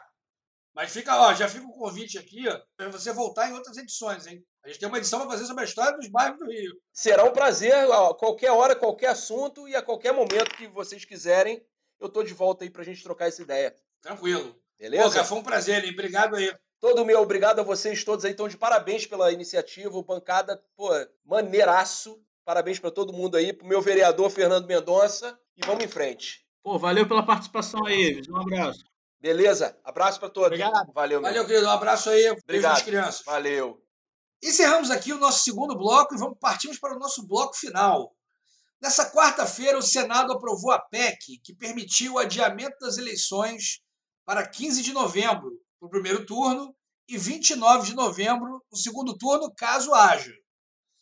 A medida estava sendo relativamente protelada em função do avanço do coronavírus. Como as curvas crescem e provavelmente continuarão a crescer, a despeito do comportamento do carioca atualmente, finalmente tomou-se a decisão pelo adiamento. Na prática, nada muda. O que importa é que o futuro eleito seja empossado no dia 1 de janeiro, nem um dia menos. Fernando, é, isso muda alguma coisa na, na campanha que, que se avizinha aí? Tem alguma mudança tática ou alguma mudança significativa para essa eleição para prefeito aqui no Rio de Janeiro? E até no Brasil, se tiver alguma, algum panorama? Sim, sim, Rico. Teve, teve, é, é, essa questão aí envolveu várias mudanças, porque primeiro é, houve a ala dos prefeitos e vereadores, né? Que, através dos seus deputados federais, que muitos deputados do chamado Centrão, na verdade, são eleitos por conta de prefeito, de prefeito né, que são lideranças locais. Aí começou a esperteza de, aproveitando a pandemia, de unificar a eleição para 2022 e estender os mandatos. Né? Então, era muito prefeito com dificuldade de reeleição que queria estender seu mandato por mais dois anos. Obviamente que o TSE, na figura do ministro Barroso, ficou muito contra, pegou muito mal na sociedade mas foi uma tese que começou a combater na, na questão da, do adiamento das eleições. O que acabou prevalecendo foi é, o adiamento em 40, 45 dias do primeiro turno e do segundo turno. Mas aí veio outro debate, porque já que eles não conseguiram estender os seus mandatos, qual foi a segunda tese? A, a outra tese foi de manter, não adiar nada. E por que não adiar nada? Porque na cabeça dos prefeitos né, que estão tentando reeleição, quantos, quanto menos campanha, melhor. Então, eles, na cabeça deles, seria ótimo que, que porque por conta dessa pandemia não estamos conseguindo discutir cidades, e até por isso que eu sou a favor do adiamento, porque realmente as pessoas não estão conseguindo parar para pensar a eleição agora, mas eles pensaram assim, pô, já que as pessoas não estão debatendo cidade, eu que vou tentar me reeleger é mais fácil, então quanto menos campanha, melhor. Aí começou um segundo movimento de tentar manter na, na data que é, está prevista na Constituição, né, sem adiar. Só que o problema todo é que todos os cientistas e médicos recomendavam o adiamento. Inclusive, o que os cientistas recomendavam era adiar dois meses e botar tudo em dezembro. Não foi para dezembro, porque é, o próprio TSE achou que ia ficar um período muito curto você fazer a diplomação e a transição né, de um governo para outro. Aí o terceiro e último movimento, que deu uma, baita polêmica, que já está tudo acordado, o Senado aprovou a, a, a, nova data, ia votar na Câmara dos Deputados. Esses, esses deputados, alguns deputados central começaram a querer aproveitar é, esse acordo e imputir a volta da chamada propaganda partidária. O que é a propaganda partidária? É o que custou, mas foi eliminado do nosso sistema, que era aquela propaganda que os partidos tinham uma vez por ano, fora de, de horário eleitoral, que eles apareciam tinha um programa do PMDB, um programa do PSDB, um programa do PT, é, do meio do horário nobre. Claro que aquilo custa dinheiro e foi eliminado por conta dos custos, mas eles queriam retomar isso. E só que pegou muito mal, porque, como falou, não está sendo adiado por um acordo político, estava sendo adiado por questão de uma pandemia e ficou muito estranho querer aproveitar esse fato de saúde pública para poder querer embutir um gasto desnecessário que é a propaganda partidária. Se a propaganda eleitoral com os candidatos as pessoas não veem, imagina aquela propaganda ali aleatória no meio do ano que os partidos usavam é, muito para poder promover né, eventuais novos candidatos ou aqueles candidatos de mandatos atuais. Né? É, por exemplo, PSDB na época, aí botava, e via propaganda do PSDB partidária, e botava o AS falando na época. Então tinha muito esse propósito. Acabou que ficou muito mal e acabou adiando mesmo, que eu acho que é o correto, né? Porque não tinha como, não, não, não estamos conseguindo debater cidade. Está muito difícil falar de cidade com toda essa questão da pandemia. Agora que as coisas estão começando, o noticiário está ficando um pouquinho menos poluído, com a, poluído no sentido de, de tanta questão de é, Bolsonaro, pandemia, Covid, volta à economia. Então, é, é, acabou sendo uma medida correta, foi promulgado e as eleições agora serão em novembro. Falaram que não vai ter muita diferença na questão da pandemia, mas eu acho que cada dia aponta assim. Agora, uma coisa que derrubaram é que o TSE que poderia é, adiar de, de, de é, sozinho mais tempo a eleição caso a pandemia perpetuasse, mas eles derrubaram, então vai ter que ter. Se tiver que haver um novo adiamento, vai ter que ser o, o Congresso que vai ter que decidir isso. Entendi. Me diz uma coisa, é, estamos correndo em paralelo com essa questão do processo das fake news, é? já avançando com uma certa, uma certa desenvoltura. Você já vê muito menos ação de robôs aí rolando e tal. É, vou perguntar para você e para o Ricardo também. Assim, é, vai ser uma eleição diferente com menos fake news? Ou vocês acham que não? Não vai fazer muita diferença? Ricardo, fala aí, Ricardo. Fake, vai, vai ter menos fake news nesse ano? Eu acho que vai ter um pouco menos fake news. Eu acho que o pessoal tá um pouco com medo. Vai fazer diferença? Cara, eu acho que vai fazer. É, eu, eu acho que não é, não é que vai fazer diferença se fosse uma coisa muito melhor, não. É porque estava muito ruim. Então, assim, não é que vai diminuir. Vai, vai quer dizer, vai diminuir, porque é, é, é, era uma coisa absurda. Mas ainda vai ter, não tem como não ter. É, é, é uma, uma, nova realidade. O, o, novo normal é fake news e a gente vai ter que ir, ir descobrindo maneiras de combater fake news. Mas vai ter. Não, e não vai nem melhorar muito né, o fato de, de ter menos, né? Eu acho que continua, quer dizer, vai, vai, vai ser um modelo eu acho que, que as, as, eleições de agora não serão tão polarizadas, porque elas são das cidades, né? Então, aquela polarização do, do, do, do, do, Brasil inteiro fica um pouco mitigada por conta da, da, da, da, da grandeza das, das eleições. Agora, é, vai ter fake news, sim, com certeza. Não tem como. Vai ser melhor, mas vai ter. É, enquanto, enquanto o Ricardo estava tava falando, eu estava pensando exatamente nisso que ele falou. Depende da, do, do grau de, de, de polarização em cada eleição municipal. Assim, nas cidades onde a eleição tiver uma polariza polarização muito amalucada, igual a gente teve na última eleição presidencial, principalmente, aí eu acho que localmente vai rolar pesado também. Mas como assim, pelo, pelo que parece, nas principais capitais é, não está não tá nesse nível intenso de polarização. Aqui no Rio, por exemplo, duvido que, que esteja, porque, até porque não tem nenhum candidato muito forte assim entre os que é, entre os possíveis prefeitáveis, né? É, eu acho que aqui, pelo menos aqui no Rio, a gente não vai sofrer muito com, com fake news, não no, no nível de 2018. Sim. Mas sabe o que eu acho que aconteceu, Correntiano? Sabe o que eu acho que aconteceu? É porque é por causa do erro político do Bolsonaro de ter implodido o partido dele. Ele implodiu o partido dele, não deu para fazer outro. Ele acabou com o PSL, o PSL agora tem a ala lá do, do Bivar, que é o dono do partido. Os bolsonaristas estão, estão todos perdidos, não vão ter dinheiro de, do PSL para fazer campanha. Aí um foram para o Patriota, foram para o PSC. Então, por conta disso, o Bolsonaro acabou tirando o seu time de campo. Ele, no mínimo, ele diminuiu a influência dele nas eleições municipais, que já é pouca, né? Que eleição municipal não tem caráter nacional e o presidente não influi tanto assim. Então, é, eu acho que, acho que esse filme vai acontecer por culpa do próprio Bolsonaro. Ele mesmo tirou o time de campo e os filhos dele não podem concorrer, só o, o Carluxo que pode tentar reeleição como vereador do Rio de Janeiro, vereador federal que não aparece na, na Câmara de Vereadores. É, já foi noticiado que a produção dele é quase nula né, nesse mandato. Zero, né? zero, zero. Eu não sei se isso é bom ou se é ruim. é, cabe, cabe análise. Né? Ah, eles não produzem nada. Na... É, pode ser que seja uma boa isso para o país, para a cidade. Foi uma ele boa, é verdade. Muito bom. Ele podia facilitar e já sair vereador por Brasília, né? Já fica por lá mesmo, economiza a verba de gabinete, é, de, de, residência lá. Infelizmente não tem, né? É, não Mas tem. Uma... Tem um que é em São Paulo, não é? Qual é o. Eu, eu me confundo com eles, eu já tô. É o, é o, é o Eduardo, é o, é o 001? Não, é, 03. Imagina se ele, ele é de. Ele, ele é. Como é que é? Ele é de São Paulo, né? Eu, eu, eu duvido.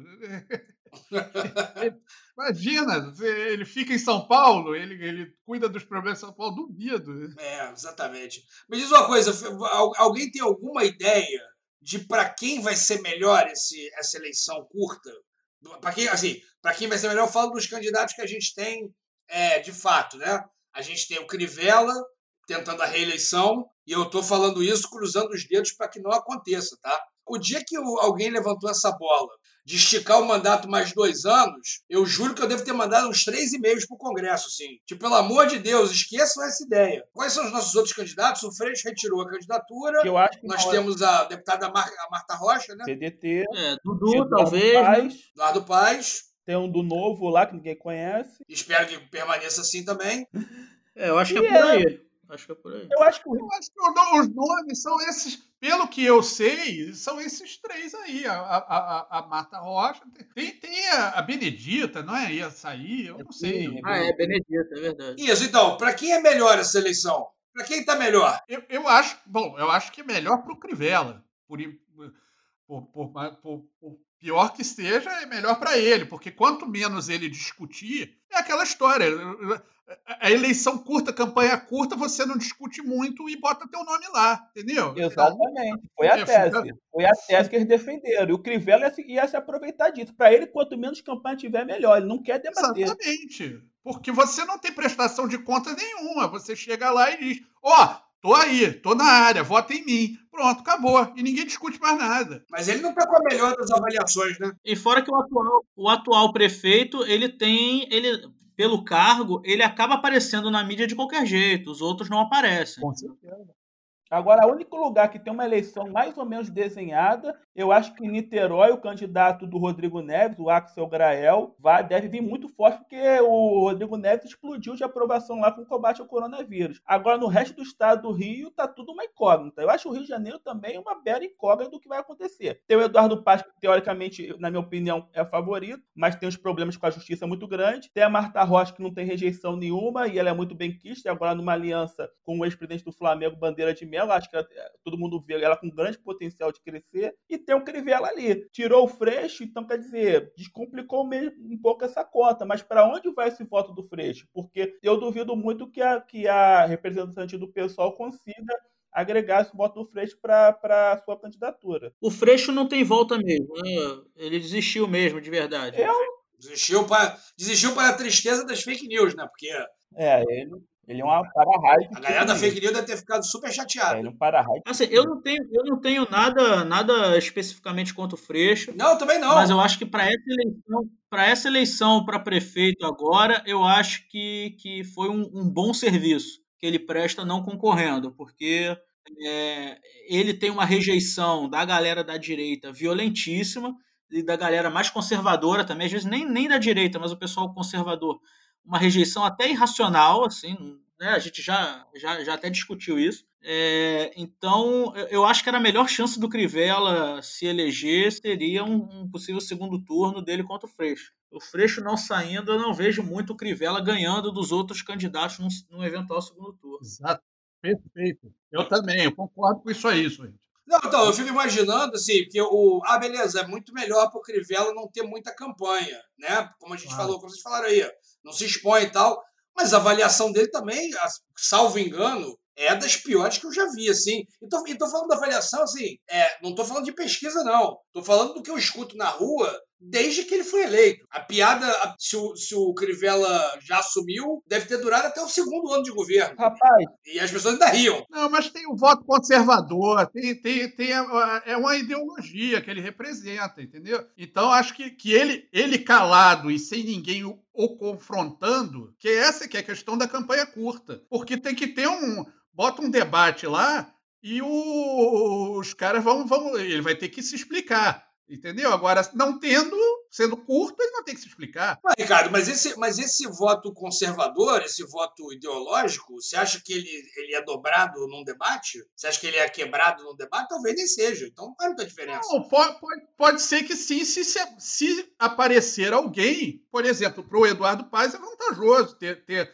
ter uma campanha mais longa e ter debate para ele confrontar o Crivella. Para Marta é, é, vantajoso também, porque ela se apresenta. É. Então isso pode mudar, você está entendendo? É claro que assim, ninguém vai sair do Crivella e vai para o PSOL. Isso não vai acontecer. Vou deixar de votar no Crivella para votar no, no, PT, mas esses, esses candidatos, que eu acho que a, a, a, a Marta Rocha é, e, o, e o Eduardo Paes, que estão aí nesse, nesse meio aí, vamos chamar assim, eles podem engarfar alguns, alguns, alguns votos, sim. É, mas assim, o, o problema do Crivella não é ter ou não ter campanha. O problema é a gestão dele, que foi péssima, não tem nem evangélico votando nele. Tem até cada universal não. que não vai votar nele. É o problema dele está sendo, é. tá sendo esse.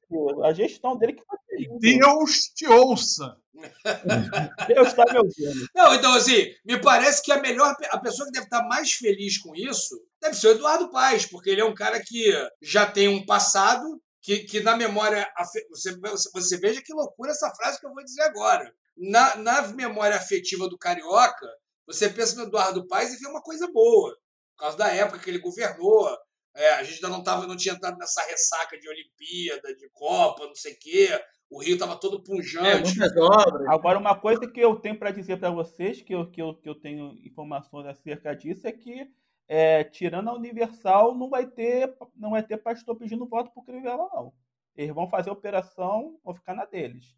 Vamos ver o que vai acontecer. Então, só nisso aí, o Crivella está muito, muito mal. Muito mal mesmo. E pior, está se segurando em, em, vereadores complicados na justiça. Ainda tem isso também. Então, situação horrível. Vem cá, Fernando, eu, eu vi alguma coisa no TSE, eu confesso que eu vi muito, muito por alto, e fiquei de ver depois e não fiz. É, eu vi alguma coisa sobre é, uma espécie de combate a tem poder econômico, né, poder religioso. é, eu vi uma discussão dessa do Barroso. É uma discussão boa, é uma discussão boa. Isso não está decidido ainda não, né? Foi só uma, uma levantada de bola isso. Né? Não, mas pelo que eu senti é algo que vai acontecer, porque nós temos um combate, o TSE, a questão do abuso do poder econômico, quando você usa do poder financeiro para financiar campanhas por Caixa 2 ou fazer campanha fora de hora. Uhum. Então a ideia é jogar a questão do, do, abuso do poder religioso nesse contexto. Hoje já é, já é vedado propaganda, campanha nos púlpitos. Hoje não, ninguém, o pastor não pode falar que apoia ninguém. Não pode falar isso. Não pode. Não pode. Embora alguns disfarcem, mas teoricamente claro, claro, não pode. Claro. Então, pelo que eu estou vendo, vai se evoluir isso para a questão do abuso do poder econômico para falar para o cara, olha só, se você fizer vai ter punição, você pode ser preso. Então, acho que a ideia é, ou então o cara não ser, ficar elegível. A ideia é evoluir esse conceito. Não sei se é para essa campanha agora, porque estão ocupados com a pandemia. Mas isso é uma tendência assim que pode vir a acontecer. Já estão reclamando, já estão chiando, mas eu acho que veio para ficar assim a questão do abuso do poder religioso. E, e sinceramente, acho bem, bem plausível, né? Ah, me parece, por favor. Estava acontecendo um abuso mesmo. Uma coisa é. No mínimo, cara... um bom debate. Não, é uma, assim, a gente também tem que, tem que saber.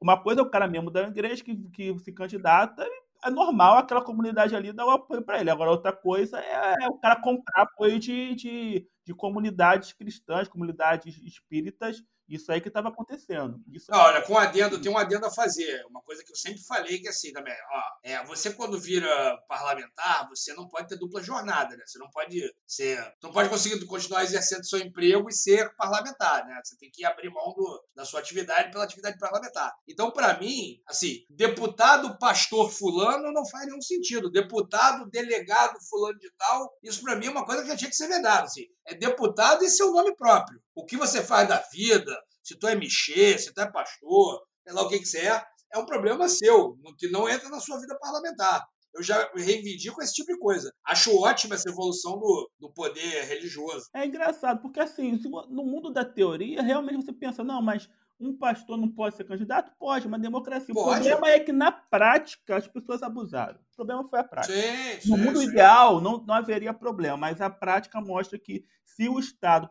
a justiça eleitoral, não intervir com regras mais rígidas, nós vamos continuar tendo os problemas que nós estamos tendo. Pessoal, é, vocês estão falando muitas coisas de, desimportantes aí. Eu preciso fa falar uma coisa que é realmente importante aqui. Opa. Fazer um lamento que eu fiquei, fiquei sabendo há pouco tempo. É uma nota de pesar aqui do, do Bancada Carioca pelo fechamento do bom restaurante Esquimó no centro do Rio de Janeiro, na Travessa do Ouvidor. Então, queria vir, vir aqui, em nome do Bancada, lamentar essa perda para a cidade. Para quem não conhece, o, o restaurante Esquimó tinha 60 anos no, no mesmo local. Era um balcãozão, almoço, você comia até, até explodir, por hoje em dia devia estar uns, uns 18, 20 reais. É, tinha a famosa hamburguesa cebolada com suco de amarelo. Então, é, Olha, eu achei. Com direito, com direito um pudimzinho no final. Eu achei que o Ricardo nem ia aparecer quando você deu essa notícia mais cedo. Era, é, eu fiquei, Falei, o Ricardo deve estar de luto. Fiquei sabendo que o Ricardo também era um fã da, da, desse ícone da baixa gastronomia carioca. Olha, para mim. Eu lamento muito, lamento muito. Não, isso que você está falando aí, eu não, não. Como é que eu vou dizer? É, é difícil dizer isso. Eu não concordo você está entendendo? O esquimó não, não vai fechar. Isso aí eu, é, é, igual Elvis. Você está entendendo? Não, não, existe isso na minha cabeça. Não vai fechar. Eu já vi fecharem um esquimó 200 vezes. O esquimó não vai fechar. Ele vai dar um jeito. Não é possível. Eu não acredito nisso. Eu não acredito. É Vamos começar a campanha. Eu não aceito. Eu vou precisar que você me pague terapia, porque eu não aceito. Simplesmente isso. Eu acho que eles podiam mudar o nome para Olha, o Olha, eu sou uma pessoa super racional, eu perco toda a minha racionalidade com, esse, com essas coisas do esquimó. Porque, eu já, porque já fecharam várias vezes, né? Aquelas coisas, ah, não sei o que lá, saúde, limpeza, não sei o que. Vigilância sanitária. Aí fechava o esquimó. Vigilância sanitária. Aí, aí no dia seguinte abria o esquimó, porque que, que papo é esse de limpeza? Por 18 reais você quer limpeza? Não, e assim, é ridículo. E assim, para quem não conhece, é, era cozinha aberta. É um conceito, um, um, restaurante de 60 anos com cozinha aberta, que é um conceito novo desses restaurantes do Leblon, né? De Ipanema. Eu, eu tenho. O Alex Atala acho que inventou a cozinha aberta. É, eles não inventaram. O cara fazia tudo, tudo ali na sua frente, com suor e tudo. Você pagava e você sabia exatamente o que você ia ter. Não, tudo. Se você era desavisado ou não. Isso. Tudo, tudo foi o esquimó que inventou. O conceito de fast food, esquimó. Isso. Entendeu? O conceito. Na, na, na, Europa tem um conceito que, na, na, na, França, pelo menos, que eles chamam de, de fórmula, vamos chamar assim, em português.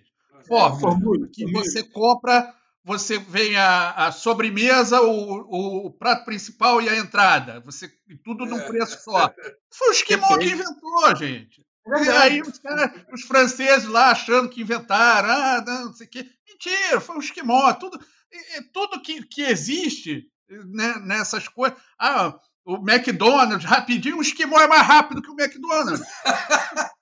É muito, é muito rápido. É muito rápido. Porque aquela... Essa é verdade, é muito rápido mesmo. Não, é Você sabe, quem come lá sabe, você pede é, é, é quatro, cinco é, segundos. Eu, não, eu, tô falando, eu tô falando sério. Eu não estou exagerando, não. É, é, segundos. Verdade seja dita. O McDonald's foi na contramão disso. piorando. Hoje você chega no McDonald's e, e, o cara te dá uma, uma senha. Não, mas não era fast food esse negócio? Tu tá me dando uma senha pra eu ficar esperando? Acabou o fast food do McDonald's. O esquimó sacudiu. Não, não tem, não, não, não existe isso. Eu sou, eu sou contra o fechamento do esquimó. Tem que, tem que ser um negócio, tem que, tem que reabrir, tem que subsidiar. Isso é um patrimônio cultural da cidade do Rio de Janeiro. Não aceito isso. Eu vou lá falar com o Crivella. Pô, pelo amor de Deus. Ô, Crivella, Crivella, você que não tá, tá dormindo, Crivella? Vamos, vamos começar a ser prefeito agora aí. E aquele painel bonito, e aquele painel bonito que tinha ali no fundo, uma coisa meio canoa, né? Tinha um negócio desse. Primeiro tinha um esquimó, depois trocaram por um tema. Aquilo ali já foi uma heresia, porque era um painel Ali era um painel que eram uns esquimozinhos, assim, bem feios. Tinha uma árvore. Entendeu? Não, o desenho era um negócio branco sobre brancos com uma camada de azul e gordura. Ficava bonito. Ficava bonito. Porque... É porque a gordura da hamburguesa, né? Tinha que. Exatamente. Tinha que sair para algum lugar. E, e aí, aí trocaram, porque a gordura ficava meio escuro e aquilo não dava o clima esquimó, Alasca, sei lá, o que, eles queriam com aquela pintura que tinha lá. Aí eles botaram as canoas lá, uma coisa brasileira, pelo menos é, é, é brasileira, mas já, é, já quebrava. Mas não importa, a gente aceita. Que, que, agora, isso aí, o que eu não aceito é o fechamento do esquimó. Eu não sei, não sei nem quanto estava, acho que era 20 prata, quanto é que estava, não sei. É, já tinha um tempo que eu não ia também, mas era por aí, 20, 21 reais. Era comida, é. Mas era uma comida. Outra coisa, Fala-se muito de nutrição, de não sei o quê, esses programas de culinária. O, o esquimó, ele servia o prato do trabalhador brasileiro, entendeu? Era uma comida que uma pessoa do Leblon come uma semana. É, quantidade. Você podia repetir se você quisesse. Se você fosse, sim, fosse sim. um violento assim, você podia repetir, não tinha problema. Sim. Com direito eu nunca consegui terminar, que dirá repetir. E eu contei. Eu também não. Eu também não. E com direito a pudinzinho no final, diga-se de passagem. Pudinzinho, exatamente. Você sabe o que é o melhor, cara? Que eu botei aqui, quando a gente está conversando aqui, eu botei o esquimó aqui no Google, né?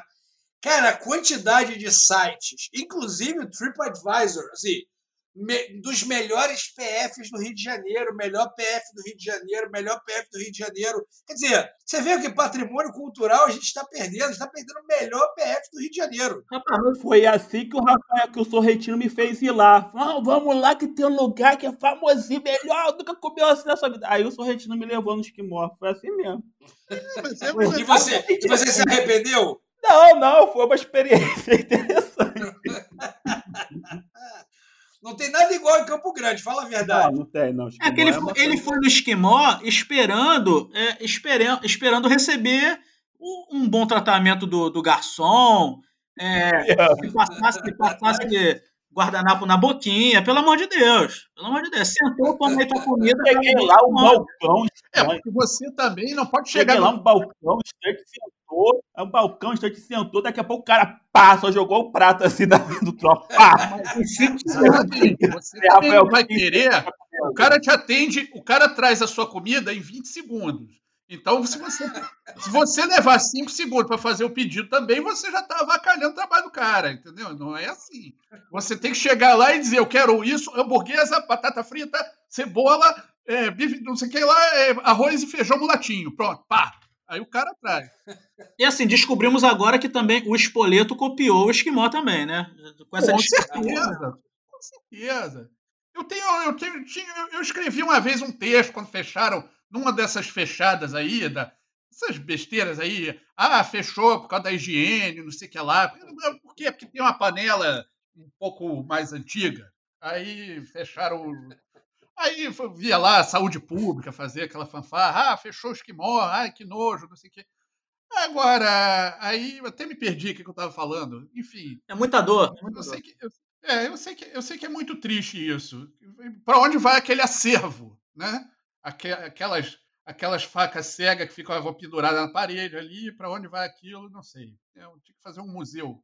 Museu do Esquimó Carioca. Bom, hoje a gente está terminando o podcast com essa notícia trágica, né? Vamos torcer aqui por fechamento do Esquimó ser apenas um alarme falso, já que não é possível que a pandemia fez o que nem a vigilância sanitária conseguiu. Vai voltar, vai voltar. É. A não ser que não. Vai voltar, vai voltar. Se não, se não descobrirem cura para. Pra... Aí nós estamos ferrados também, né? É. Aí é outra coisa. Aí é fim do mundo, agora aí é outra história. Agora vai voltar. Eu, eu acredito no esquimó. Vamos torcer para se tornar, voltar como esquimó imortal. Esquimó para prefeito. E com isso a gente encerra o terceiro bloco do Bancada Carioca. E antes de ir por dicas da bancada, eu vou só levantar uma bola que a gente devia ter falado no programa, mas hoje foi tantos assuntos. Por mais que o Bolsonaro tivesse ficado calado essa semana, que a gente acabou com isso. E o Serra, hein? Alguém prestou atenção? Demorou tanto que já nem interessa mais? O que, que você acha, Ricardo? É, eu não sei por que, que foram abrir agora essa. Como é que eu vou chamar aí? Essa o, a, a, tumba do Serra, né? Mas, enfim, tá valendo. Vamos ver o que, que vai acontecer aí. Quem, quem, quem fez tem que encana, né? Então, eu, eu acho muito esquisito virem com essa de Serra agora, mas vamos ver, né? Eu tenho a suspeita, Rico, que rolou uma movimentação na Lava Jato, os lavajatistas mesmo do Moro estão, estão saindo de, de cena e tem uma galera mais próxima do Bolsonaro assumindo a operação e por isso eles bateram no PSDB que todos sabemos que é quem está patrocinando essa, essa investida do, das instituições do judiciário em cima do Bolsonaro. Tem essa impressão, mas vamos aguardar um pouco, porque está muito fresco aí. Vamos para ver o que está acontecendo por trás, que está muito estranho a Lava Jato em cima do Serra, com quase 90 anos, é agora, agora que vai punir o Serra por corrupção, é brincadeira, né? Mas... 50 anos na prática, no mundo. É, muito estranho. Nas ruas. Chega quase a ser injusto, né? Pois é. É verdade. É. Bom, então vamos por dicas da bancada. É, eu vou, então, assim, eu vou abrir a minha dica, então. Vai. Fala aí. Eu, eu, essa semana, finalmente assisti. Eu sou muito fã do Terry Gilliam, o diretor de, de cinema, que era do Monty Python. Tem vários filmes famosos, né? É, Os Doze Macacos, Brasil Filme. É um dos meus cineastas prediletos. E o último filme dele, eu tava um tempão para assistir, eu consegui assistir anteontem. Uma pena que eu demorei tanto para assistir. Chama O Homem que Matou Don Quixote. É, o, o filme é muito legal, muito interessante, mas o mais interessante dele, o que pode dar a vontade das pessoas assistirem, é o seguinte: ele passou quase 30 anos para fazer esse filme. Porque ele começou o projeto em 88, aí ficou um tempão para financiar, arrumou uns patrocinadores é, europeus, foi filmar em 2000. Quando ele filmou em 2000, ele chamou um ator dele para fazer o Don Quixote, um ator mais de idade. O cara teve uma crise de hérnia, não conseguia montar cavalo. E nisso, é, ele, ele filmava num deserto, se não me engano, na Espanha, na Turquia. Teve uma inundação no deserto, ele perdeu o equipamento todo. O seguro não quis bancar. Enfim, é, depois disso, fizeram, chegaram a fazer um documentário sobre o périplo dele de tentar filmar e não conseguir. E finalmente, agora em 2018, ele conseguiu terminar o filme. Não obstante, logo depois de uma briga com o produtor, que ele ganhou na justiça para finalmente o filme sair, e na véspera do, do, do, filme passar em Cannes, ele ainda teve um AVC. Quer dizer, o filme tipo, é era para não sair, mas saiu e o filme é ótimo. Recomendo O Homem que Matou Don Quixote, de 2018, direção Terry Gilliam. Você sabe aonde que dá para ver? É, tem que ser Torrent da vida? Rapaz, eu fui do Torrent, mas custa, não custa procurar aí pelo um YouTube, um Now, um Netflix, talvez tenha. Eu fui no Torrent.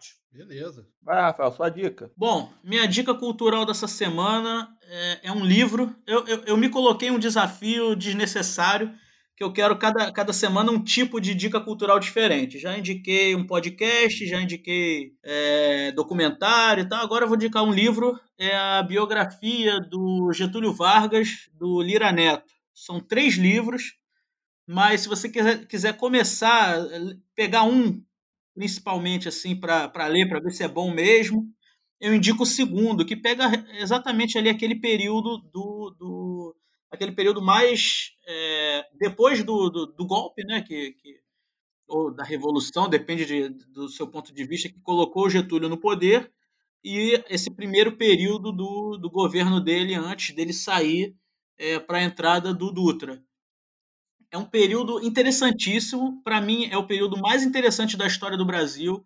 É um período que deveria ser melhor trabalhado no, no colégio, porque a gente sempre acha que a história mundial é mais interessante do que a história brasileira, muitas vezes pela forma como é passado em sala de aula. Esse é um período interessantíssimo da história do Brasil que a maioria das pessoas não conhece. Conhece o Getúlio e tal, mas não conhece é, é, é, o que aconteceu no país na época. A gente teve uma tentativa de golpe comunista, que foi a intentona comunista, de militares comunistas, vejam só. A gente teve um, uma tentativa de, de assassinato do Getúlio no Palácio Guanabara pelos integralistas, que eram os, os fascistas da época, né? É, e, e, tudo isso é tratado no, no livro, no segundo livro da, da trilogia, né? Eu já, eu já li o, o primeiro e o segundo, falta o terceiro ainda, mas o texto é muito fluido do, do, do Lira Neto, muito bom o livro. Fala muito sobre a história do Brasil. É muito fácil de achar esse livro. Na, na Amazon você acha de, na forma física e eletrônica. Qualquer boa livraria você consegue comprar. Então, muito bom. Então, é a biografia do, do, Getúlio Vargas. E não é uma biografia chapa branca e também não é uma, uma biografia daquelas só de tacar pedra. É bem equilibrada, é muito interessante mesmo. A minha dica, Rico, é um perfil no Instagram que bom, tá bombando aí, que é o perfil dos funkeiros cult. É funkeiros com K, é funkeiros com S cult, que é um perfil que ele, eles tiram fotos de um cara naquele estereótipo de funkeiro, um funkeiro meio paulista, mas tudo bem, com aqueles óculos colorido, cordãozão, lendo algum livro ou em frente a alguma estátua e fazendo alguma citação. É muito interessante que esse perfil é, é lá de Manaus, Amazonas, mas está bombando. Funkeiro School, veja esse perfil. É, Olha, ó, muito bom, estou dando risada aqui. Não, é muito Pô. bom. Tem, tem um aqui que está aqui que tá o funkeiro com o livro do Pequeno Príncipe lendo. Aí tem a, tem a legenda. O teu BO você carrega pelo resto da vida, irmão. Muito bom, muito bom. Ah, Ó, bom, que ele tá lendo o livro do Capitão de Areia, de Jorge Amado, aí a legenda é, carai, PQD, que os menores era rua. É maravilhoso. Tem, tem mais, tem é, fala de novo aí o nome do, do, do Instagram. É funkeiro, funkeiro escute com K. Aí até o título é funkeiro antifascista. Ah, tem um aqui que esse é mais pesado. Né? Eu só estou vendo os últimos para poder dar, uhum. dar celeridade aqui, que é, é, o, é o menino funkeiro com fone de ouvido, óculos colorido, lendo Diário de Anne Franklin. Aí a legenda é Hitler mó caminhada torta, matou a mina. É uma tradução da arte, né? Pro, oh, pro não, cara... não, rir, não. Não, Pô, maravilha. não, tem um aqui que estão fazendo, esse é novo, eu não tinha visto não. Agora eles fizeram com a estátua do Santos Dumont. Aí a legenda é: esse menor estava voando alto. Aí é o funkeiro apontando pro Santos Dumont. Muito bom. Muito bom. Então é maravilhoso, é uma tradução do, né, de, da questão da cultura na, na linguagem funkeirista, né? Na linguagem mais muito jovem. Bom, é muito, muito bom. bom. é muito bom. Então eu recomendo. Funkeiros cult, cult, cult. Muito bom. Bom, a minha, a minha recomendação aí para passar o tempo, para aproveitar aí o, o, a pandemia, se é que dá para aproveitar, né? Mas então vamos, vamos ver. Em homenagem ao, a, a, essa coisa, essa novidade aí do Serra, né? Que veio aí na Lava Jato. Então, é um filme de terror mudo de 1922 que chama Nosferato. É... Muito bom, excelente. Murnau. Mostrando é, o, o, início da carreira artística do Serra, né? Antes da política. É, exatamente. A gente está passando. Vamos ver aí o, o, o Nosferatu para a gente entender mais ou menos como é que funciona essa coisa de vampiro e tudo mais. Mas falando sério, é muito interessante como, como uma experiência estética. Tem que gostar de filme de filme mudo. Eu particularmente gosto de filme mudo. Às vezes eu fico fico vendo, revejo, né? Claro. E assim é muito legal. Vale a pena ver, mesmo que seja por curiosidade e vai encontrar no YouTube com certeza legendado. É um filme alemão, né? É, e, e filme filme é, é, estranho, né? Ah, o filme mudo é legendado? É, legendado, porque tem os cartões lá e aí vai traduzindo. Show, show. Mas é isso. É Veja lá em homenagem ao cego. É. Gente, gente, deixa, antes de encerrar a última dos funkeiros cult, que essa aqui é maravilhosa. Vamos lá. É o, o funkeiro com óculos colorido, piercing na sobrancelha, com o livro do Steve Hawkins, lendo o universo numa casca de nós. Aí a legenda é Buraco de minhoca é tipo uma viela que nós entra pelas casinhas e sai no mutirão, transportando matéria de uma boca a outra pelo espaço-tempo da favela. Maravilhoso! Maravilhoso! Porra, maravilhoso. Cara, o Carl Sagan precisava estar vivo para ler isso, né, cara? Pra, pra... Maravilhoso. É genial, genial. Isso aqui é genial. É. Realmente, pô, a, gente, a gente tinha terminado com a tragédia do esquimó, pelo menos vamos, vamos terminar para cima com a, a criatividade do brasileiro, é realmente demais, cara. Encerramos aqui o nosso Dicas da Bancada. Espero que vocês tenham gostado do programa. Hoje foi corrido, a internet não ajudou, mas acho que foi muito legal. Ah, antes de terminar, só um detalhe. A gente acabou não falando, né, Fernando? É, o Ives, que esteve aqui com a gente hoje, o Ives é o autor da nossa vinheta de abertura e de encerramento. E a futura vinheta do Dicas também. E já prometeu uma vinheta para Dicas em breve. Então, em breve teremos mais do Ives no programa, seja musicalmente e pessoalmente no futuro, onde faremos nosso, nosso programa sobre os bairros do Rio de Janeiro. Espera isso aí que isso vai ser bom. Legal. É isso. Dei o tchau de vocês aí. Valeu, galera. Valeu, galera. Até semana que vem. Valeu, pessoal. Nos sigam aí nas redes sociais. Sigam o nosso convidado, Ives. E até semana que vem. E é isso. Bancada do Carioca termina agora. Fui!